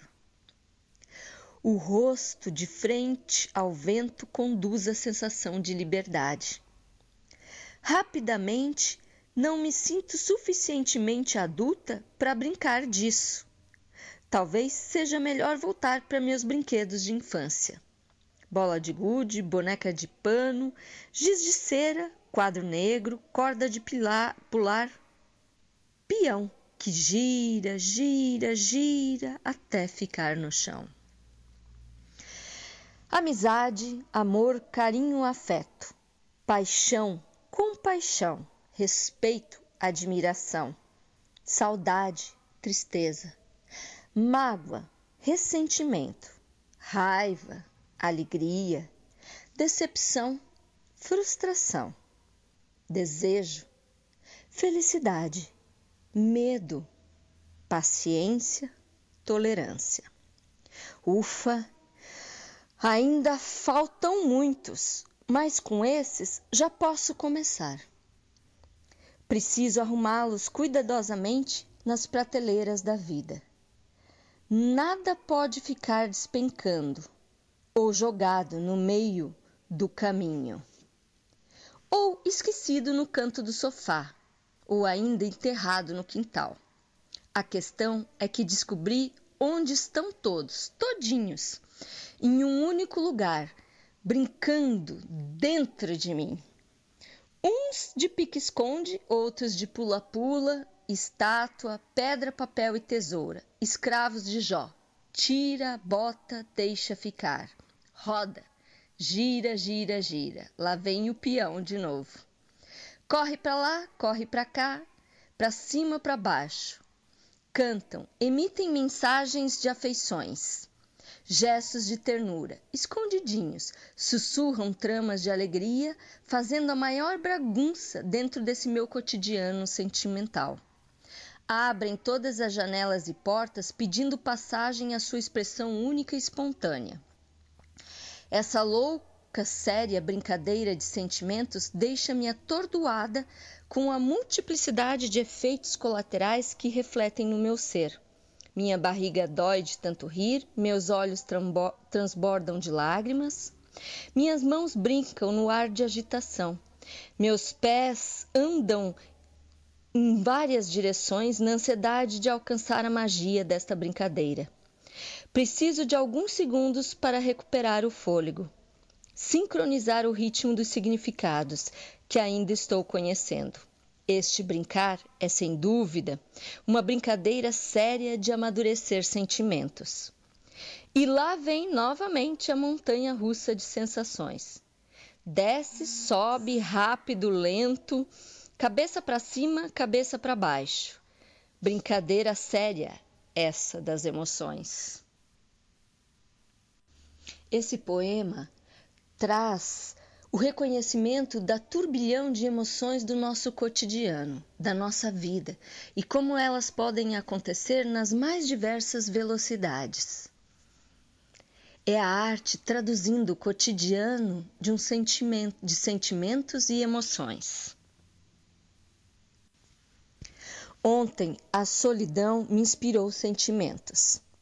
Uma linguagem diversa daquela que estou acostumada a solidão me levou para outras paisagens. Logo pensei, melhor retornar à companhia dos que sempre estão próximos. Para o aconchego de sorrisos, gestos, palavras especiais. Mas a solidão insistia em me atrair. Hoje adotei a solidão como uma das minhas companheiras. Travamos um diálogo no qual o silêncio é companheiro inseparável e inigualável. Descoberta essa que me trouxe de volta para meus pensamentos, meus sentimentos, minhas emoções mais verdadeiras. Ao seguimento desse caminho, ainda não sei ao certo aonde vai dar. Não é muito fácil deixar-se seduzir-se pela solidão. Alternam-se momentos desconfortáveis com um certo tom de acomodação, parecendo algo agradável. A solidão é uma personagem dúbia, provocante, maliciosa, instigante, extremamente intensa em sua presença, às vezes sombria, ameaçadora, às vezes aquietante, leve, serena, acolhedora. Hoje, a solidão me parece tão humana em sua existência que me confundo com ela. Nosso convívio está em harmonia. Eu aceito sua presença e ela me presenteia com a descoberta de mim mesmo. Esse poema traz a expressão de um, um sentimento, uma sensação, solidão, através de um olhar mais carinhoso, mais afetivo, onde este momento de solidão propicia um autoconhecimento, uma autorreflexão sobre os nossos, os meus próprios sentimentos, os nossos sentimentos. A solidão ganha uma nova capa, uma nova forma de existir. Não tão pesada, não tão densa, mais leve e aconchegante. Sentimentos não enrugam a pele, fortalecem sim o corpo, melhoram a capacidade cardíaca quando o coração bate mais forte, aumentam a vascularização quando o sangue circula pelas veias e artérias espalhadas por todo o corpo, minimizam cãibras, tensões musculares e as dores quando os pulmões se expandem e se contraem diante a entrada e saída profunda e cadenciada de mais oxigênio. Alongam a pele da face quando os sorrisos aparecem e os olhos se lubrificam com o surgimento das lágrimas. Os músculos e ossos se esticam e encolhem quando, aos pulos, vibramos com alegrias e nos ou nos aconchegamos no colo de braços que nos aquecem flexionam as articulações e tendões quando dançamos ao ritmos diversos compassados das músicas. Relaxam os pensamentos quando os hormônios se produzem diante atitudes de satisfação, prazer, alívio, felicidade. Enfim, que infinidades de benefícios quando sentimos de corpo, mente e espírito. Este outro poema fala da importância de sentirmos, de percebermos quanto os sentimentos mexem com o nosso corpo físico e traduzem a expressão da nossa mente e do nosso espírito. É dessa arte, é esta arte que nos cura a arte que nós podemos ver no nosso cotidiano e traduzir de imensas maneiras. A minha eu traduzi na forma da escrita e da fala, para vocês poderem perceber meus sentimentos e minhas emoções. A forma como eu vejo os meus dias, como eu sinto meus dias cotidianos. A arte é isso, é uma forma de comunicar o que está interno dentro de nós para o mundo externo. Às vezes, palavras não traduzem, então outras pessoas usam pinturas, bordados, esculturas para traduzir os seus sentimentos. Essa é a arte cotidiana que é acessível a todos nós e que, em pequenos momentos e breves do dia, pode ser traduzida. É a arte do cotidiano que nos cura. Exercite a sua arte. Muito obrigado por mais esse momento, por mais esse encontro, para compartilharmos formas de melhorar a nossa saúde. Um grande abraço a todos vocês. Tá aí, vocês ouviram, né, a Etna Thaís, ela que está conosco, né, de 15 em 15 dias, quinzenalmente, trazendo, né, suas mensagens, suas belas mensagens aqui para os nossos ouvintes, né? O tema de hoje foi a arte do dia a dia que nos cura, né? Uh, na sequência aqui vamos ter a fala da Aricele é, Alves de Oliveira, ela que é bióloga, mestra em diversidade biológica e recursos naturais, residente no, pro, no programa de residência multiprofissional em saúde coletiva da Universidade Regional do Cariri, né? Ela que é aqui de Crato, Ceará, né? Uh, o tema da fala da Aricele, São João sem fronteiras. Então, sem fogueira, perdão, São João sem fogueira.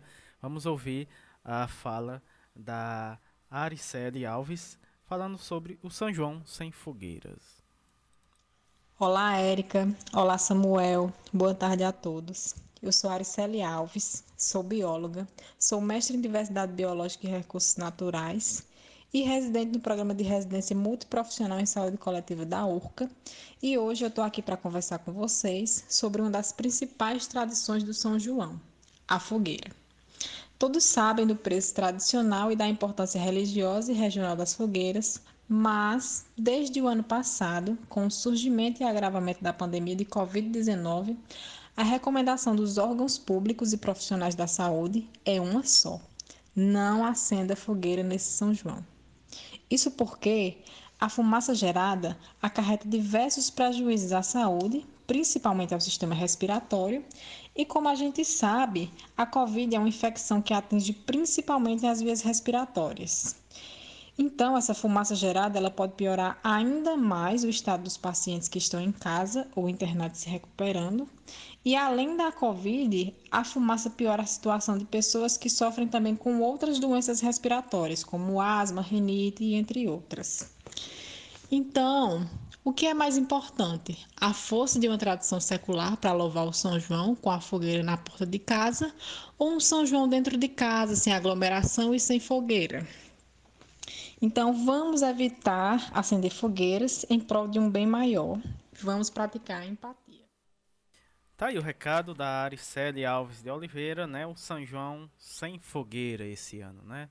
É, vamos evitar acender fogueiras, né? Esse é o momento que a gente tem que tomar os devidos cuidados, né? Questão do distanciamento, o álcool em gel, né? É, a máscara. E esse é um, também um cuidado, principalmente nesse tempo, né? De São João que é tradicional é, as fogueiras, né? Então tá aí o, é, o, a fala né, da Aricele falando sobre o São João sem fogueira, que é importante a gente também é, tá contribuindo uh, nesse sentido, né? Uh, esse ano tem São João, mas é, a gente tem que se adequar à situação que a gente vive no momento, né? Pois é, né? Uh, tô vendo aqui, né? Tem uma triste notícia, né? A gente tá prestes a chegar, né? Aos 500 mil mortos, né? Em decorrência da Covid aqui no nosso país, né? Então, diante disso, é, cabe a gente, apesar de, de, de estarmos na questão da vacinação, né? Já chegou, né? Infelizmente, né? Atingimos, chegamos à triste marca de 500 mil mortos né, aqui no nosso país. Uh, dando continuidade aqui, temos mais um recado, né? Brincou com fogo? E aí? né? Quem vai falar sobre esse tema né, é a Iolanda Raquel Alves Leandro Furtado. Ela que é fisioterapeuta, especialização em saúde pública com ênfase em estratégia de saúde da família, residente na residência multiprofissional em saúde coletiva da Universidade Regional do Cariri, URCA, aqui da cidade de Crato. Né? O tema dela, claro, brincou com fogo. E aí? Vamos ouvir a fala da Iolanda Raquel. Olá, Érica. Olá, Samuel. Primeiramente, boa tarde a todos os ouvintes é, da Rádio Literária da Comunidade do Carrapato. Me chamo Yolanda Furtado, sou fisioterapeuta pós-graduada em saúde pública, com ênfase em estratégia de saúde da família. Atualmente sou residente em saúde coletiva por meio do programa de residência multiprofissional em saúde coletiva da Universidade Regional do Cariri, da URCA. Estou atuando no eixo de atenção à saúde lá na UBS Grangeiro 2 e hoje venho falar sobre uma temática bem pertinente, bem importante, quando a gente fala dos meses de festas juninas, do mês de junho. Por quê? Porque é, em decorrência, principalmente das fogueiras, dos fogos de, de artifício, existe um número elevado, um número exacerbado de queimaduras, né, de pessoas que sofrem queimaduras. Então, é, vim falar como é que a gente deve proceder caso tenha é, essa queimadura, né? E aí, para quem não sabe, o mês de junho ele é considerado o mês de junho laranja, que é um mês dedicado às queimaduras, com ações destinadas à prevenção, à informação e também aos cuidados com a queimadura. Então, a queimadura, de uma maneira mais formal, ela é toda lesão que é provocada pelo contato direto com alguma fonte de calor ou de frio, produtos químicos, corrente elétrica, radiação, certo? Então, se a queimadura atingir pelo menos 10%, é, já atingir pelo menos 10% do corpo de uma criança, essa criança ela já corre um sério risco. E em adultos, o risco já existe se essa área ela for superior a 15%. Então, existem as queimaduras térmicas, que são as mais conhecidas, provocadas por fonte de calor, como fogo, é, por líquidos ferventes, por vapores e também por objetos quentes assim como pela exposição ao sol. Existem também as queimaduras químicas provocadas por substância química e as queimaduras por eletricidade, que é pela descarga elétrica.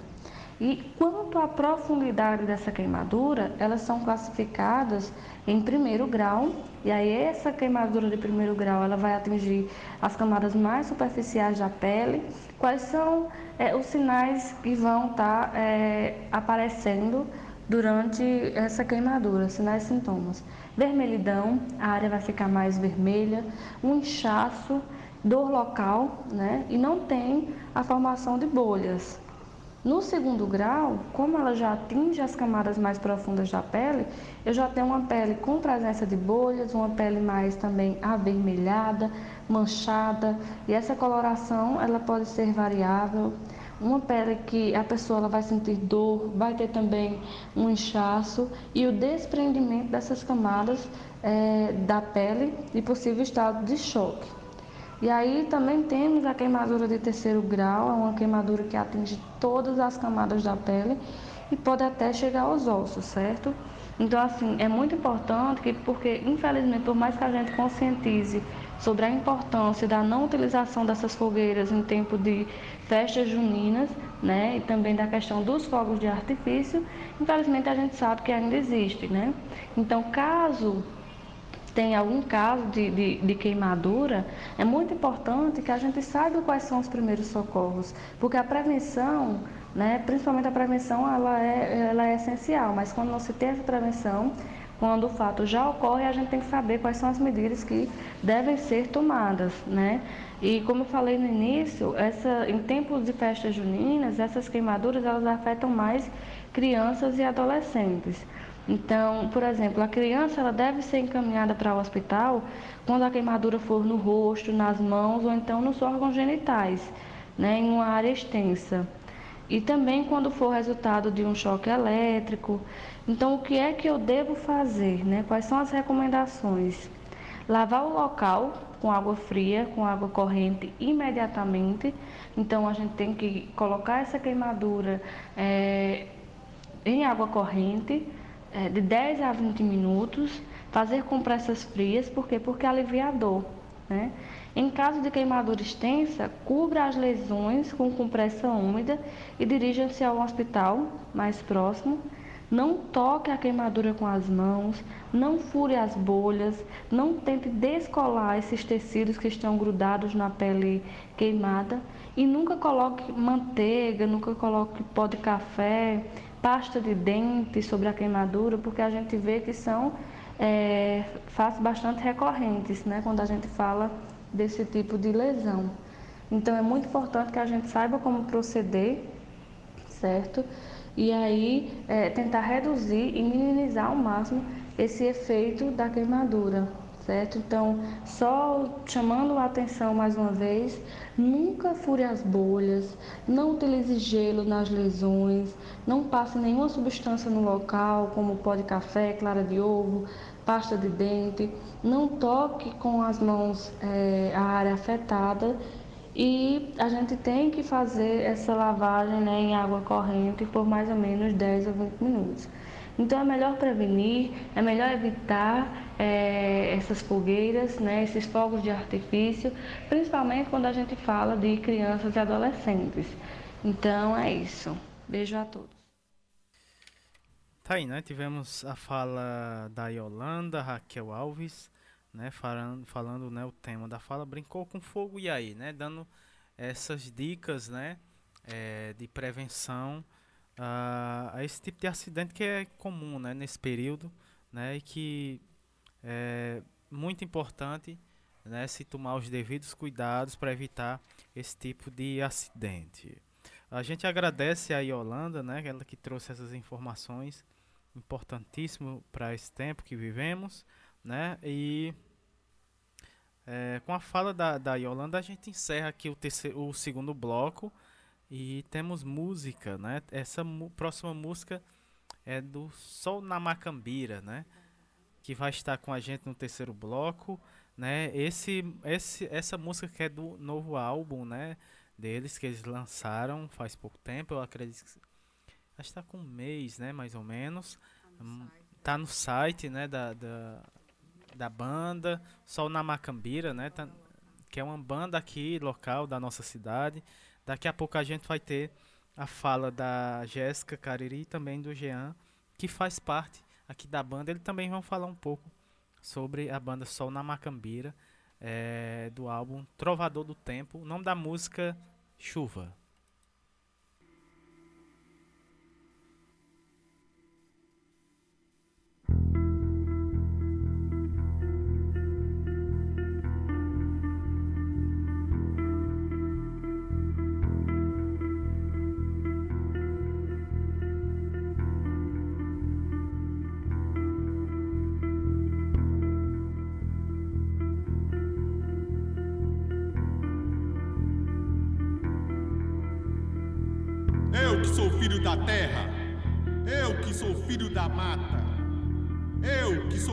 Do sol inclemente, eu que sangrei e que sangro, não me rendi e não me renderei.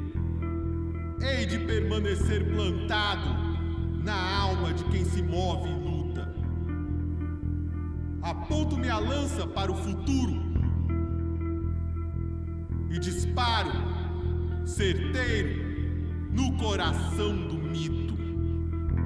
O que mais valia já não vale tanto. Emergindo da lama do espanto, voltarei para reclamar o mundo e a essência que a mim pertence.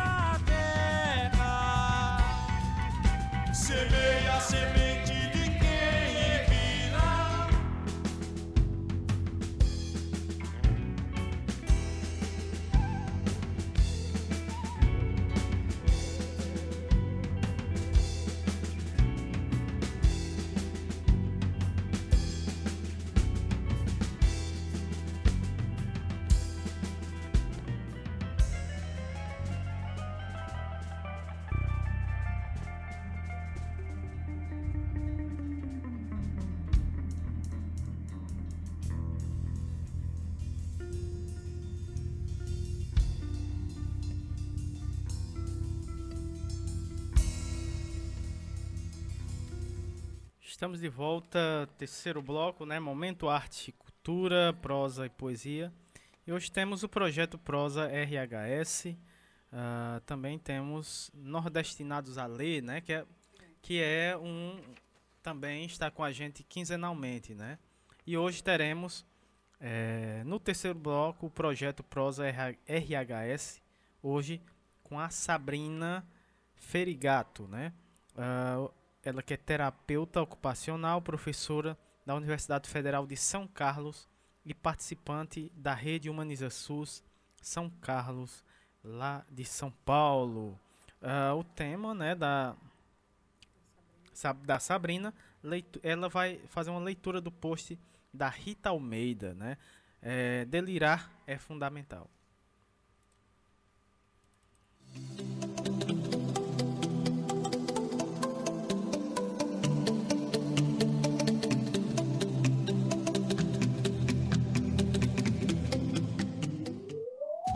Bem-vindo à Rede Humaniza SUS. Mais conhecida como RHS, é a rede social dos trabalhadores, gestores e usuários do SUS, que atuam cotidianamente com o desejo de fazer um sistema único de saúde com equidade, acesso universal e cuidado integral à saúde. Boa tarde a todas, todos e todos ouvintes. Quero dar uma saudação especial a Eric e o Samuel, que são os condutores do programa Minuto Mais Saúde. Parabenizar vocês por essa iniciativa tão importante, uma vez que mais saúde é o que todos nós queremos. Quero dizer também que é uma alegria enorme para mim poder estar aqui com vocês, junto desse projeto tão especial que é a Rádio Literária Carrapato. Meu nome é Sabrina Ferigato, sou terapeuta ocupacional, docente da Universidade Federal de São Carlos e agora a gente vai dar início à leitura para vocês de mais um post para celebrarmos o projeto Prosa Rede Humaniza SUS. E por falar em humanização do SUS, hoje a gente vai ouvir um pouquinho sobre saúde mental.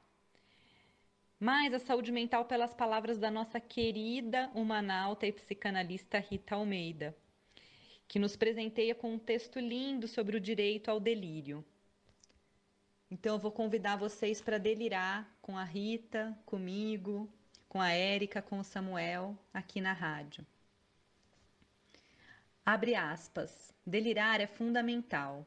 Tão fundamental que se eu fosse uma filósofa importante, mudaria a máxima cartesiana penso logo existo para deliro logo existo. É comum que se diga que só os loucos deliram, mas isso não é verdade. Todos nós deliramos. Quem não delira ou é pedra ou é planta. Todas as pequenas e grandes realizações humanas iniciaram-se com um delírio, ou seja, uma invenção da cabeça de alguém.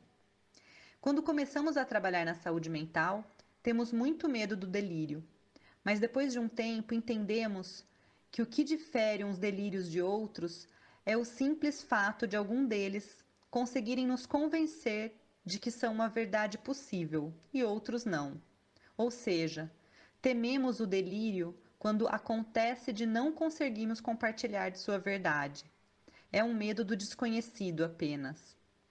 Portanto, o grande desafio enfrentado pelo delírio ou por quem delira é conseguir convencer outras pessoas da verdade daquele delírio. Assim também deve ter sido para Copérnico no século XV, quando afirmou que o Sol e não a Terra seria o centro do nosso universo. Também foi considerado delírio quando alguns disseram ser possível tratar da loucura entre nós, sem muros, sem trancas, sem isolamentos, sem exclusão. Hoje, vemos que isso é totalmente possível. Isso quer dizer que um delírio é capaz de se tornar uma verdade, quando e se tem a chance de ser compartilhado por um determinado número de pessoas quando consegue fazer laço e lastro. Mas daquele que não consegue compartilhar seu delírio. Aí, ai daquele que não consegue fazer laço com seu delírio. Assim sendo, a missão dos nossos serviços de saúde mental não manicomiais, inventados pela reforma psiquiátrica, tem sido exatamente tornar o possível o delírio de muitas pessoas aquelas que tinham seu delírio silenciado, desvalorizado e desacreditado. E assim se resume o meu trabalho nos últimos anos. Eu acredito nos delírios que ouço, em todos eles. Porque eu aprendi nesses meus 17 anos de trabalho na saúde mental, nos vários CAPs que já trabalhei e com inúmeros delírios que ouvi e que não existe delírio que não possa se tornar uma verdade. Todo e qualquer delírio pode adquirir valor de verdade quando compartilhado por outras pessoas. Afinal, o que distingue a verdade do delírio é que a verdade é o delírio que a gente acredita e compartilha. Então, deliremos e botemos fé no delírio. Rita de Cássia Almeida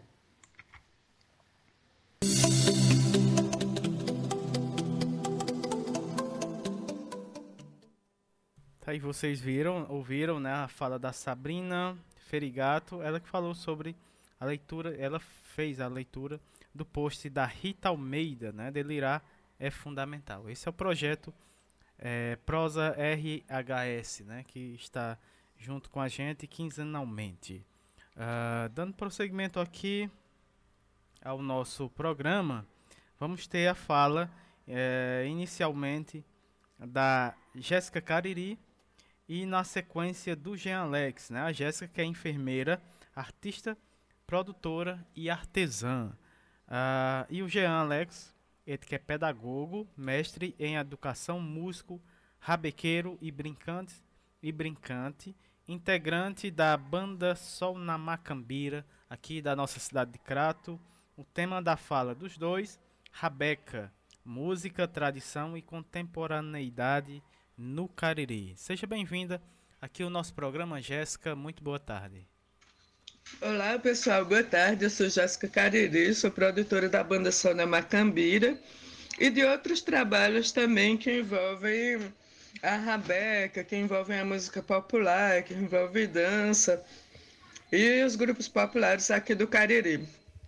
É, a gente faz esse diálogo da rabeca com vários trabalhos musicais onde a gente procura trazer a rabeca como elemento central, né? Trazer a rabeca que é um elemento ancestral, né, para a contemporaneidade das brincadeiras e da música.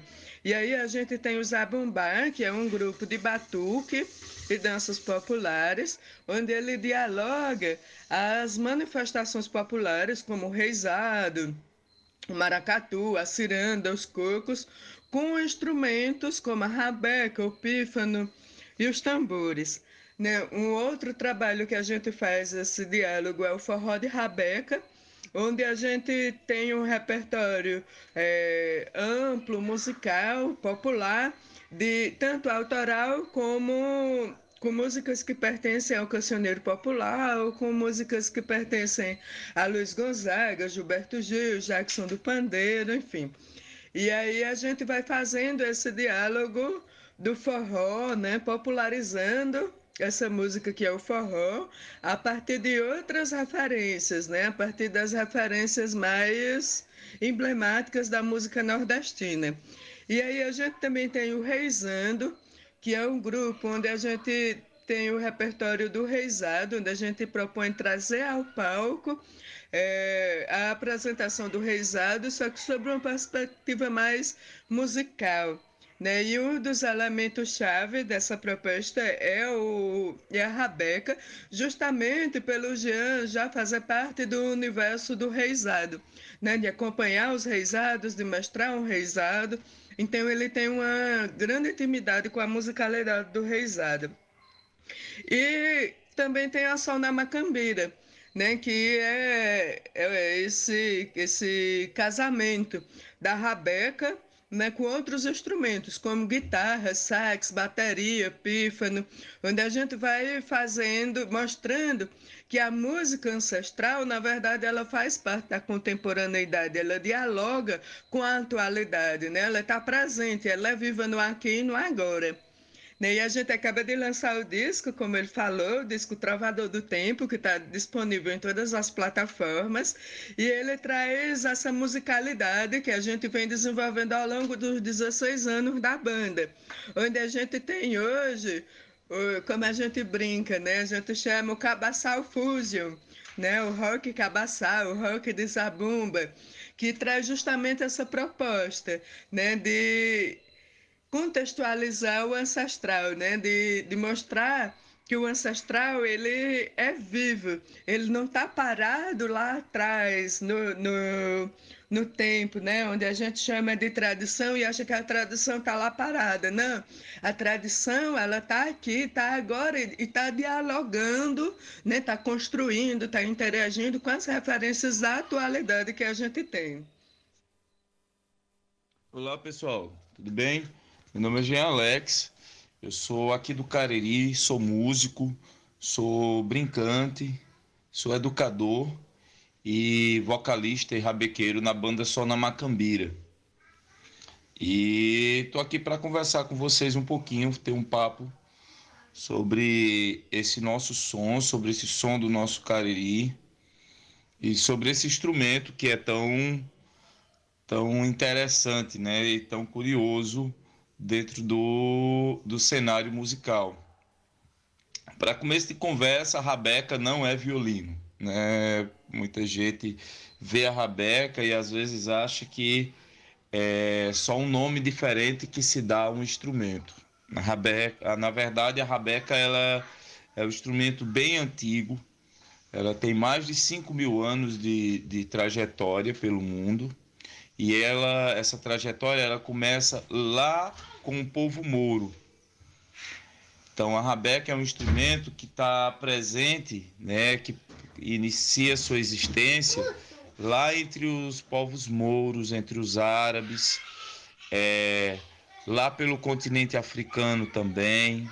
Então, é, entre esse, esse espaço, né, a Península Ibérica, o continente africano, é, entre esses povos é que a rabeca ela começa a aparecer na história da humanidade. Porém, a gente vai ter instrumento bem parecido também é, na China, onde a gente usa, por exemplo, o dambal, que é um instrumento de uma corda só. Basicamente, a rabeca é, uma cor, é um instrumento de corda atritado por uma madeira ou por um arco feito com crina de cavalo, né, com rabo de cavalo. Entre os povos mouros, entre os árabes e os mouros, é, esse instrumento ele é feito é, utilizando a, o rabo do cavalo árabe para poder atritar a corda. E assim as pessoas fazem o som da rabeca, né? Assim as pessoas tocam a rabeca. Lá a gente pode chamar de rabec, né? O rebec. E entre os nossos contemporâneos, né, a gente já pode chamar de rabequinha ou rabeca, né? Ou rebeca. No Brasil, a rabeca ela entra ainda no período colonial, no período da colonização do Brasil e começa a ocupar um cenário popular, porque era um instrumento que é, pode ser feito né, com madeira e hoje em dia pode ser feito com vários outros materiais, né, mas é um instrumento muito mais, mais fácil de fazer do que instrumentos como um piano, né, que, que era muito presente na Europa também, o cravo e o piano. É um instrumento portátil, então para qualquer lugar a gente pode levar. Você põe na, põe na bolsinha, para todo lugar pode levar. Então isso fez com que a rabeca ela fosse tornar um instrumento popular no contexto é, do Brasil colonial. Com o passar dos anos, é, esse instrumento ele foi recebendo transformações. Inicialmente a rabeca ela parecia uma, uma coitezinha, né? Você, ela tinha um formato arredondado. Só que aí com o passar do tempo e pelas intervenções na Europa, ela foi começando a ter esse, essa característica em forma de oito, né? Então, se a gente olhar para uma rabeca ou para um violino hoje, a gente vai perceber que o desenho é como se tivesse um oito desenhado fazendo o corpo desse instrumento. Isso foi por conta das intervenções que houveram ao longo dos séculos na Europa que quis mudar as características desse instrumento árabe para um instrumento mais próximo do, dos, dos desenhos da, da cultura europeia. Né? No Brasil também, é, por ter, por facilitar o acesso à música, a rabeca ela começa a ser tocada por pessoas simples, pessoas simples da sociedade. E muitas vezes essas pessoas eram as pessoas que eram desprovidas de, de condições de poder construir seu instrumento, ou melhor, de poder comprar um instrumento. E aí eles mesmos construíam seu instrumento. Por esse motivo, né, ela ficou muito conhecida por ser também um instrumento de tocador de feira, né, de rabequeiro de feira. Aqui no Cariri, a gente tem, por exemplo, dois nomes que, que se tornam referência no Brasil, veio se tornar referência. Um, o cego Aderaldo, que nasce na cidade do Crato, né? e o outro é o cego Oliveira. Tanto Zé Oliveira como Pedro Oliveira que formam, que são um pai e o outro filho, né? Ambos cegos, que tocavam rabecas pelas feiras, né? Na feira do Crato, tocava rabeca na feira do Juazeiro, tocava no Iguatu, enfim, tocava nesse, nesse espaço que o Cariri que o Cariri ocupa, né? Que, então esse espaço foi o espaço de, de, de presença da rabeca ali por volta da década de 30, 40, 50, né? Até um pouco no início dos anos 80 ainda se via as rabecas sendo tocadas em feira. Né? Passados os anos, o mestre Zé Oliveira é, vai tendo complicações de saúde e aí hum, se mantém tocando mais, mais na cidade de Juazeiro do Norte. Né? Mas ainda apresentava e ainda apareceu bastante na Feira do Crato ainda. E uma característica dela também é que a rabeca ela está presente né, nas brincadeiras populares. Então, assim, o mestre Zé mesmo tocava muito rabeca com reisados. Então, acompanhava o reisado tocando rabeca.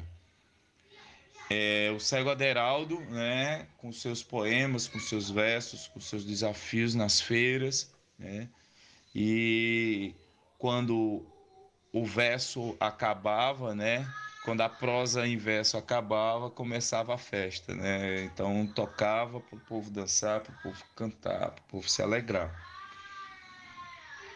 Quando a sanfona chega no Nordeste, né, quando a sanfona começa a tomar, a se tornar bem mais popular, bem popular no Nordeste, a rabeca ela já começa a desaparecer do cenário, né, do cenário nordestino. Então, por esse motivo, por um tempo achava-se até que já não existia rabequeiros, né? Mas na verdade esses rabequeiros permaneciam vivos e atuantes nos seus lugares de origem era um instrumento que muitos dos agricultores, muitos agricultores, muitas agricultoras tocavam. Então, permanecia vivo pelos, pelos pés de serra e em cima das serras, né? E tocando e fazendo essa festa. Um exemplo disso, a gente tem rabequeiro na região de São Benedito, aqui no Ceará. A gente tem é, rabequeiro no Centro-Sul. Tem rabequeiro aqui no Cariri tem rabequeiro espalhado pelo Cariri Oeste, enfim, a gente vai ter. E assim, e aí vamos falar, isso falando do Ceará, né? Mas aí a gente falando do Pernambuco, a gente vai ter rabeca em muitos lugares no Pernambuco, né? A família Salu, né? O seu Maciel, seus filhos, é, são, são referências, né? No, no, no, na rabeca, seu Luiz Paixão, né? lá no Pernambuco também.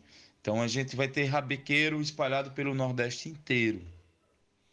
Quando, é, por volta do, do, do, do finalzinho né, do, dos anos 90 para o começo do, dos anos 2000, né, aqui no Cariri, só tinha a presença do mestre Zé, que estava ainda, aparecia, vez ou outra aparecia na feira, quando a saúde, a saúde permitia, Então, é, um, um movimento começa a surgir aqui. É um músico de Fortaleza, o Francisco de Freitas, é, ele vem morar no Cariri e conhece o mestre Zé. O de Freitas era via, vinha como violonista, mas é muito instrumentista. E aqui conhece o mestre Zé Oliveira e começa a traçar relações antropo, antropológicas, né? relações históricas né? é, com a rabeca e a musicalidade barroca. Então ele começa a trabalhar, tocar peças de feira com estrutura medieval, com estrutura de música barroca. E aí essa relação de aproximação com o mestre Zé Oliveira, com Cego Oliveira, começa a trazer uma ação social também, porque aí ele começa a ensinar a jovens, a crianças, né, pessoas jovens, a tocar rabeca, com a, com a musicalidade da rabeca do Cariri. Né? Então surge aí um, um trabalho que vai trazer para o Cariri a, o reavivamento da rabeca. Porque como a rabeca vinha desaparecendo, né, vinha, vinha sumindo do contexto musical, né, se restringindo ao contexto particular de cada rabequeiro, então, com a presença desse, dessa, dessa força, no sentido desse movimento, com, a, com, com criança, com adolescente tocando, a Rabeca ela começa a tomar vida novamente, né? ocupar o espaço do cenário, começa a ir para os palcos e começa a ir para o teatro e começa a ir para a rua. E aí minha história com a Rabeca ela começa aí também, porque nesse período eu estava iniciando os estudos com violino, estava estudando violino, já tinha uma atração pelo instrumento, né, de corda e o violino era o meu instrumento.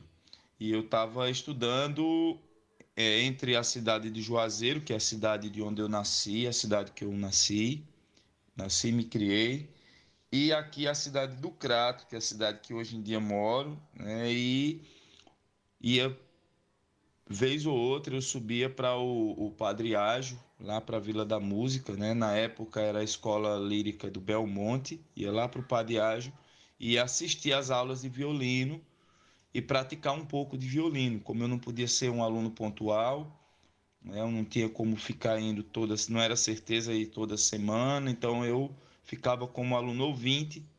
E aí, em uma certa vez, em um concerto na cidade do Crato, já, o mestre Zé Oliveira estava tocando com o de Freitas e eu assisti e comecei a me aproximar desse, desses estudos, né, desse movimento, e fui fazer uma troca lá.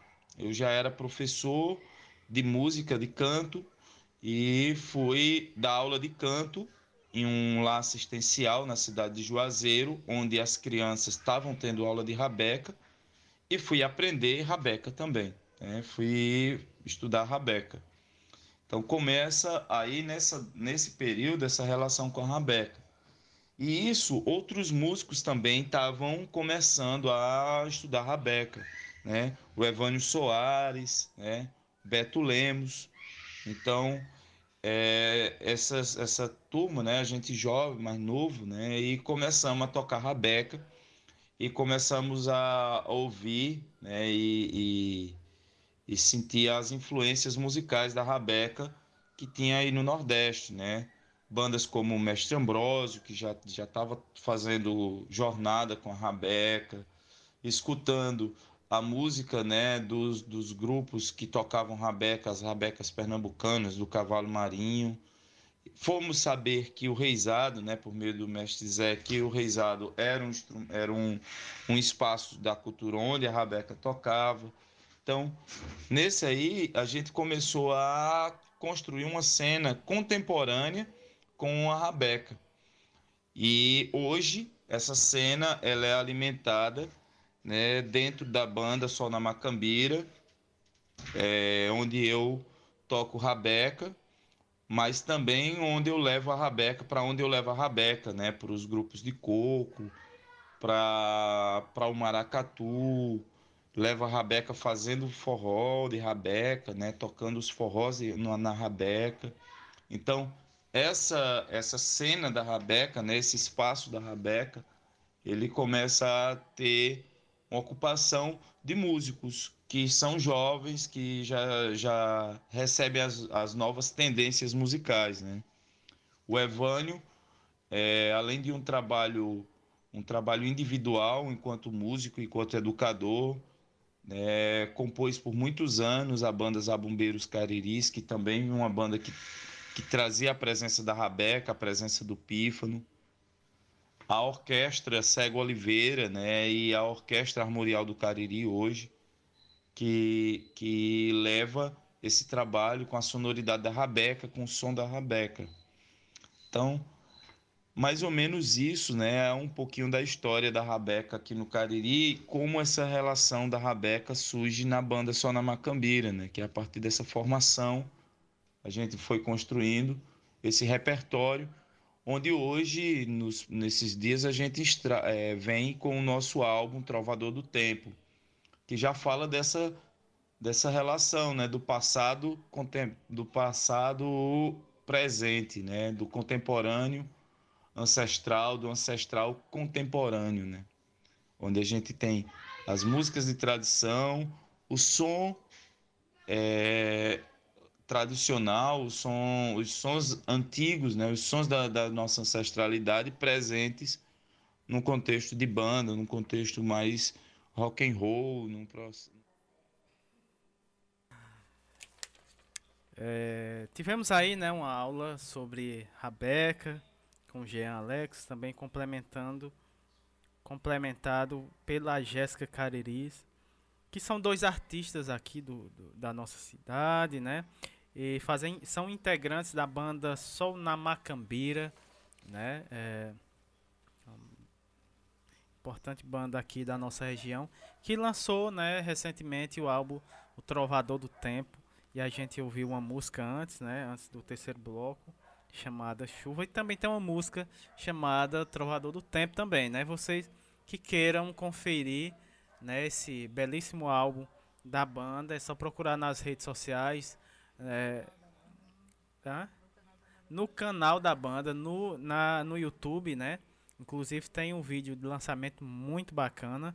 Uh, também uh, tem o, o Sol na Macambira também. Tem no Instagram, você pode conferir também. E no Facebook.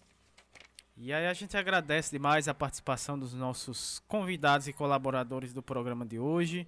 Né? Agradecendo a Kátia Rejane Holanda Lopes. Também o Vital Barbosa que esteve com a gente hoje. Também a Ana Paula Nogueira, um grande abraço. O Fábio Carneirinho também, agradecendo demais a sua participação aqui no nosso programa.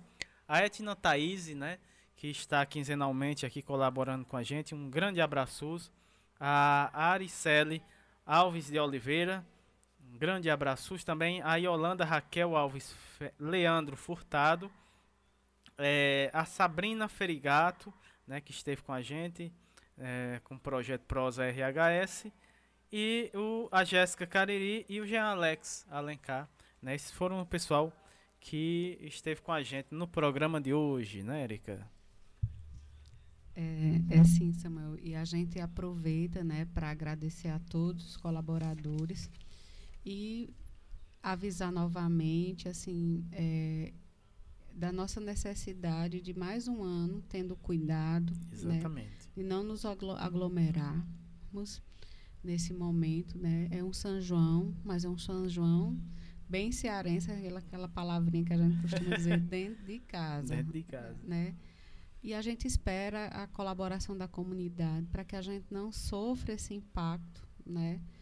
Nos, nos próximos dias pós São João, porque a gente sabe que não é só o São João, vem o São João, seguidamente vem o São Pedro, né? E a gente já, já quem é daqui do Cariri, do Crato, a gente já esperava, contava os dias para que acabasse esse momento, já esperando julho, né? Que seria a Expo Crato.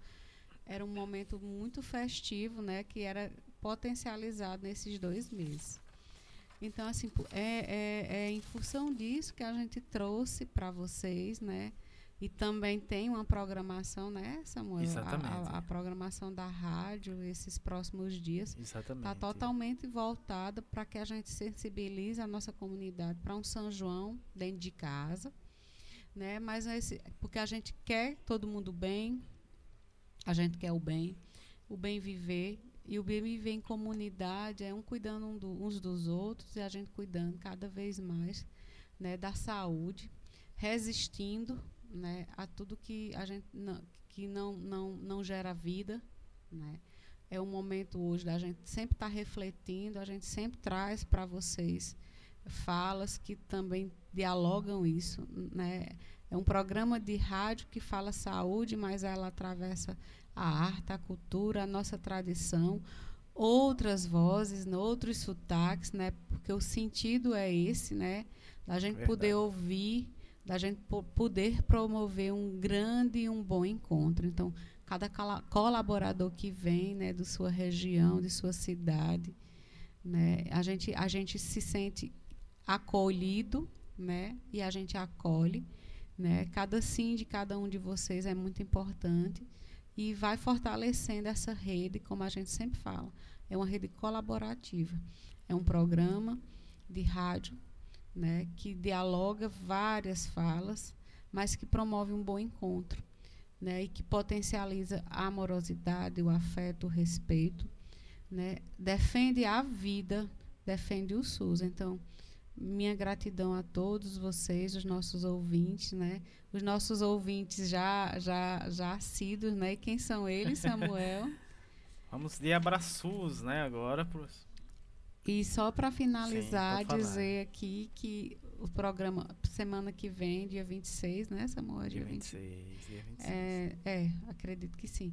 É nosso último programa com o tema, né, que a gente está dialogando esse mês, que é Resistir Arte, Cultura, Tradição Nordestina, no mês de julho.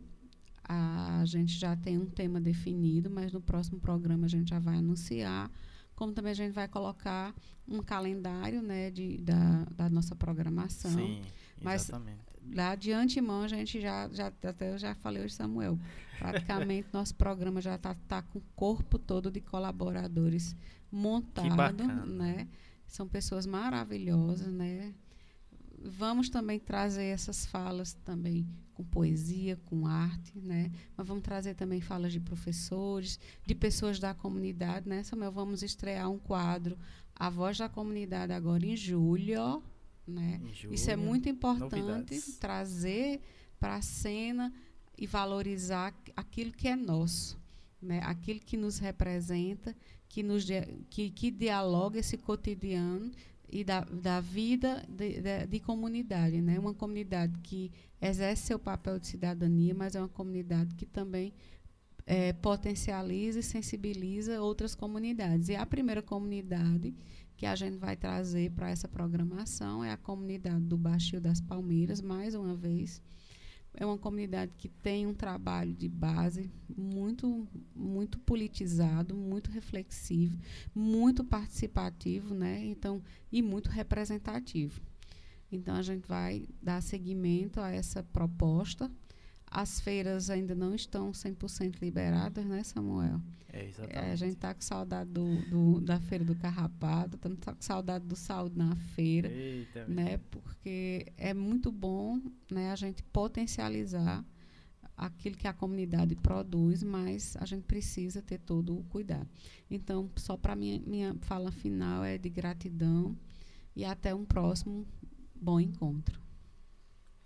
Vamos encerrar aqui com os abraços, né? Ah, agradecendo aqui a Patrícia Silva. Grande abraços, Patrícia, professor Ricardo Cecim, eh, também a Lohane Solano, a Graça Portela, né, Fiocruz Rio. Também aproveitando mandar um grande abraços pessoal da Fiocruz Brasília, Rádio Paulo Freire, uh, parceria, né, tem a grande parceria aqui com a gente do programa e também da rádio. Professor Sérgio Aragaki, Uh, Margarida Pereira, né? Movimento Ela Pode, aqui do Juazeiro Novo, Norte. Vai estar com a gente, né? Mês que vem. Doutor Olivandro. Uh, a Jaqueline Abrantes, né? A Paula Érica. Grande abraços para Vanderleia Pulga. Uh, professor Alcindo Ferla.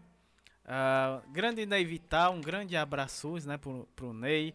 O Ney que tem um programa amanhã, né? Nas Ondas da Asa Branca, né? Nas asas, perdão, nas asas da asa branca, uh, amanhã a partir das 9 horas, né? Uh, a Keila Formiga também, uh, todo o pessoal lá da UBS Mutirão 1, Cajazeiras, Paraíba, uh, CS a Sandonório, a Edinalda, a Kátia, a Gisélia, o Cícero e também o Gleidson, né? A enfermeira Daiane, a técnica de enfermagem, a dona do Carmo, auxiliar de serviços gerais, a dona Gorete e a Leia. Também um abraço para a cordelista Andréia, né, lá de Mossoró. Uh, também um abraço especial para Meire Ciomara, ela que está fazendo aniversário hoje também, né? Lá de Natal. Um grande abraço, feliz aniversário, Meire Ciomara, né? Uh, temos mais abraços. Pois é, a gente agradece demais a audiência de todos, né, que esteve com a gente até agora, é, é, conferindo aqui o nosso programa, acompanhando o nosso programa. E é exatamente, os, mandar um abraço, né, para temos ouvintes novos, né, a mãe da Patrícia, a Marlene, ela que está na escuta do nosso programa, um grande abraço.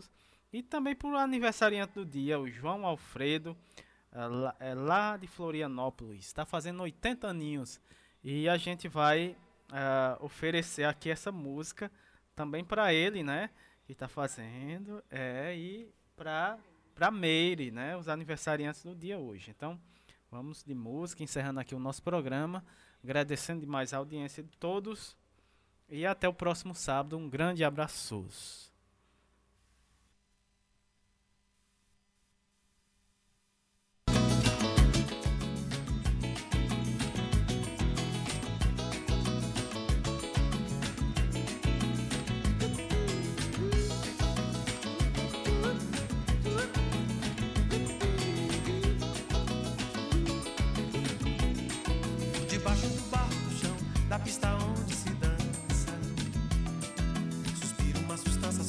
Sustentada por um sopro divino que sobe pelos pés da gente e de repente se lança pela sanfona fora até o coração do menino.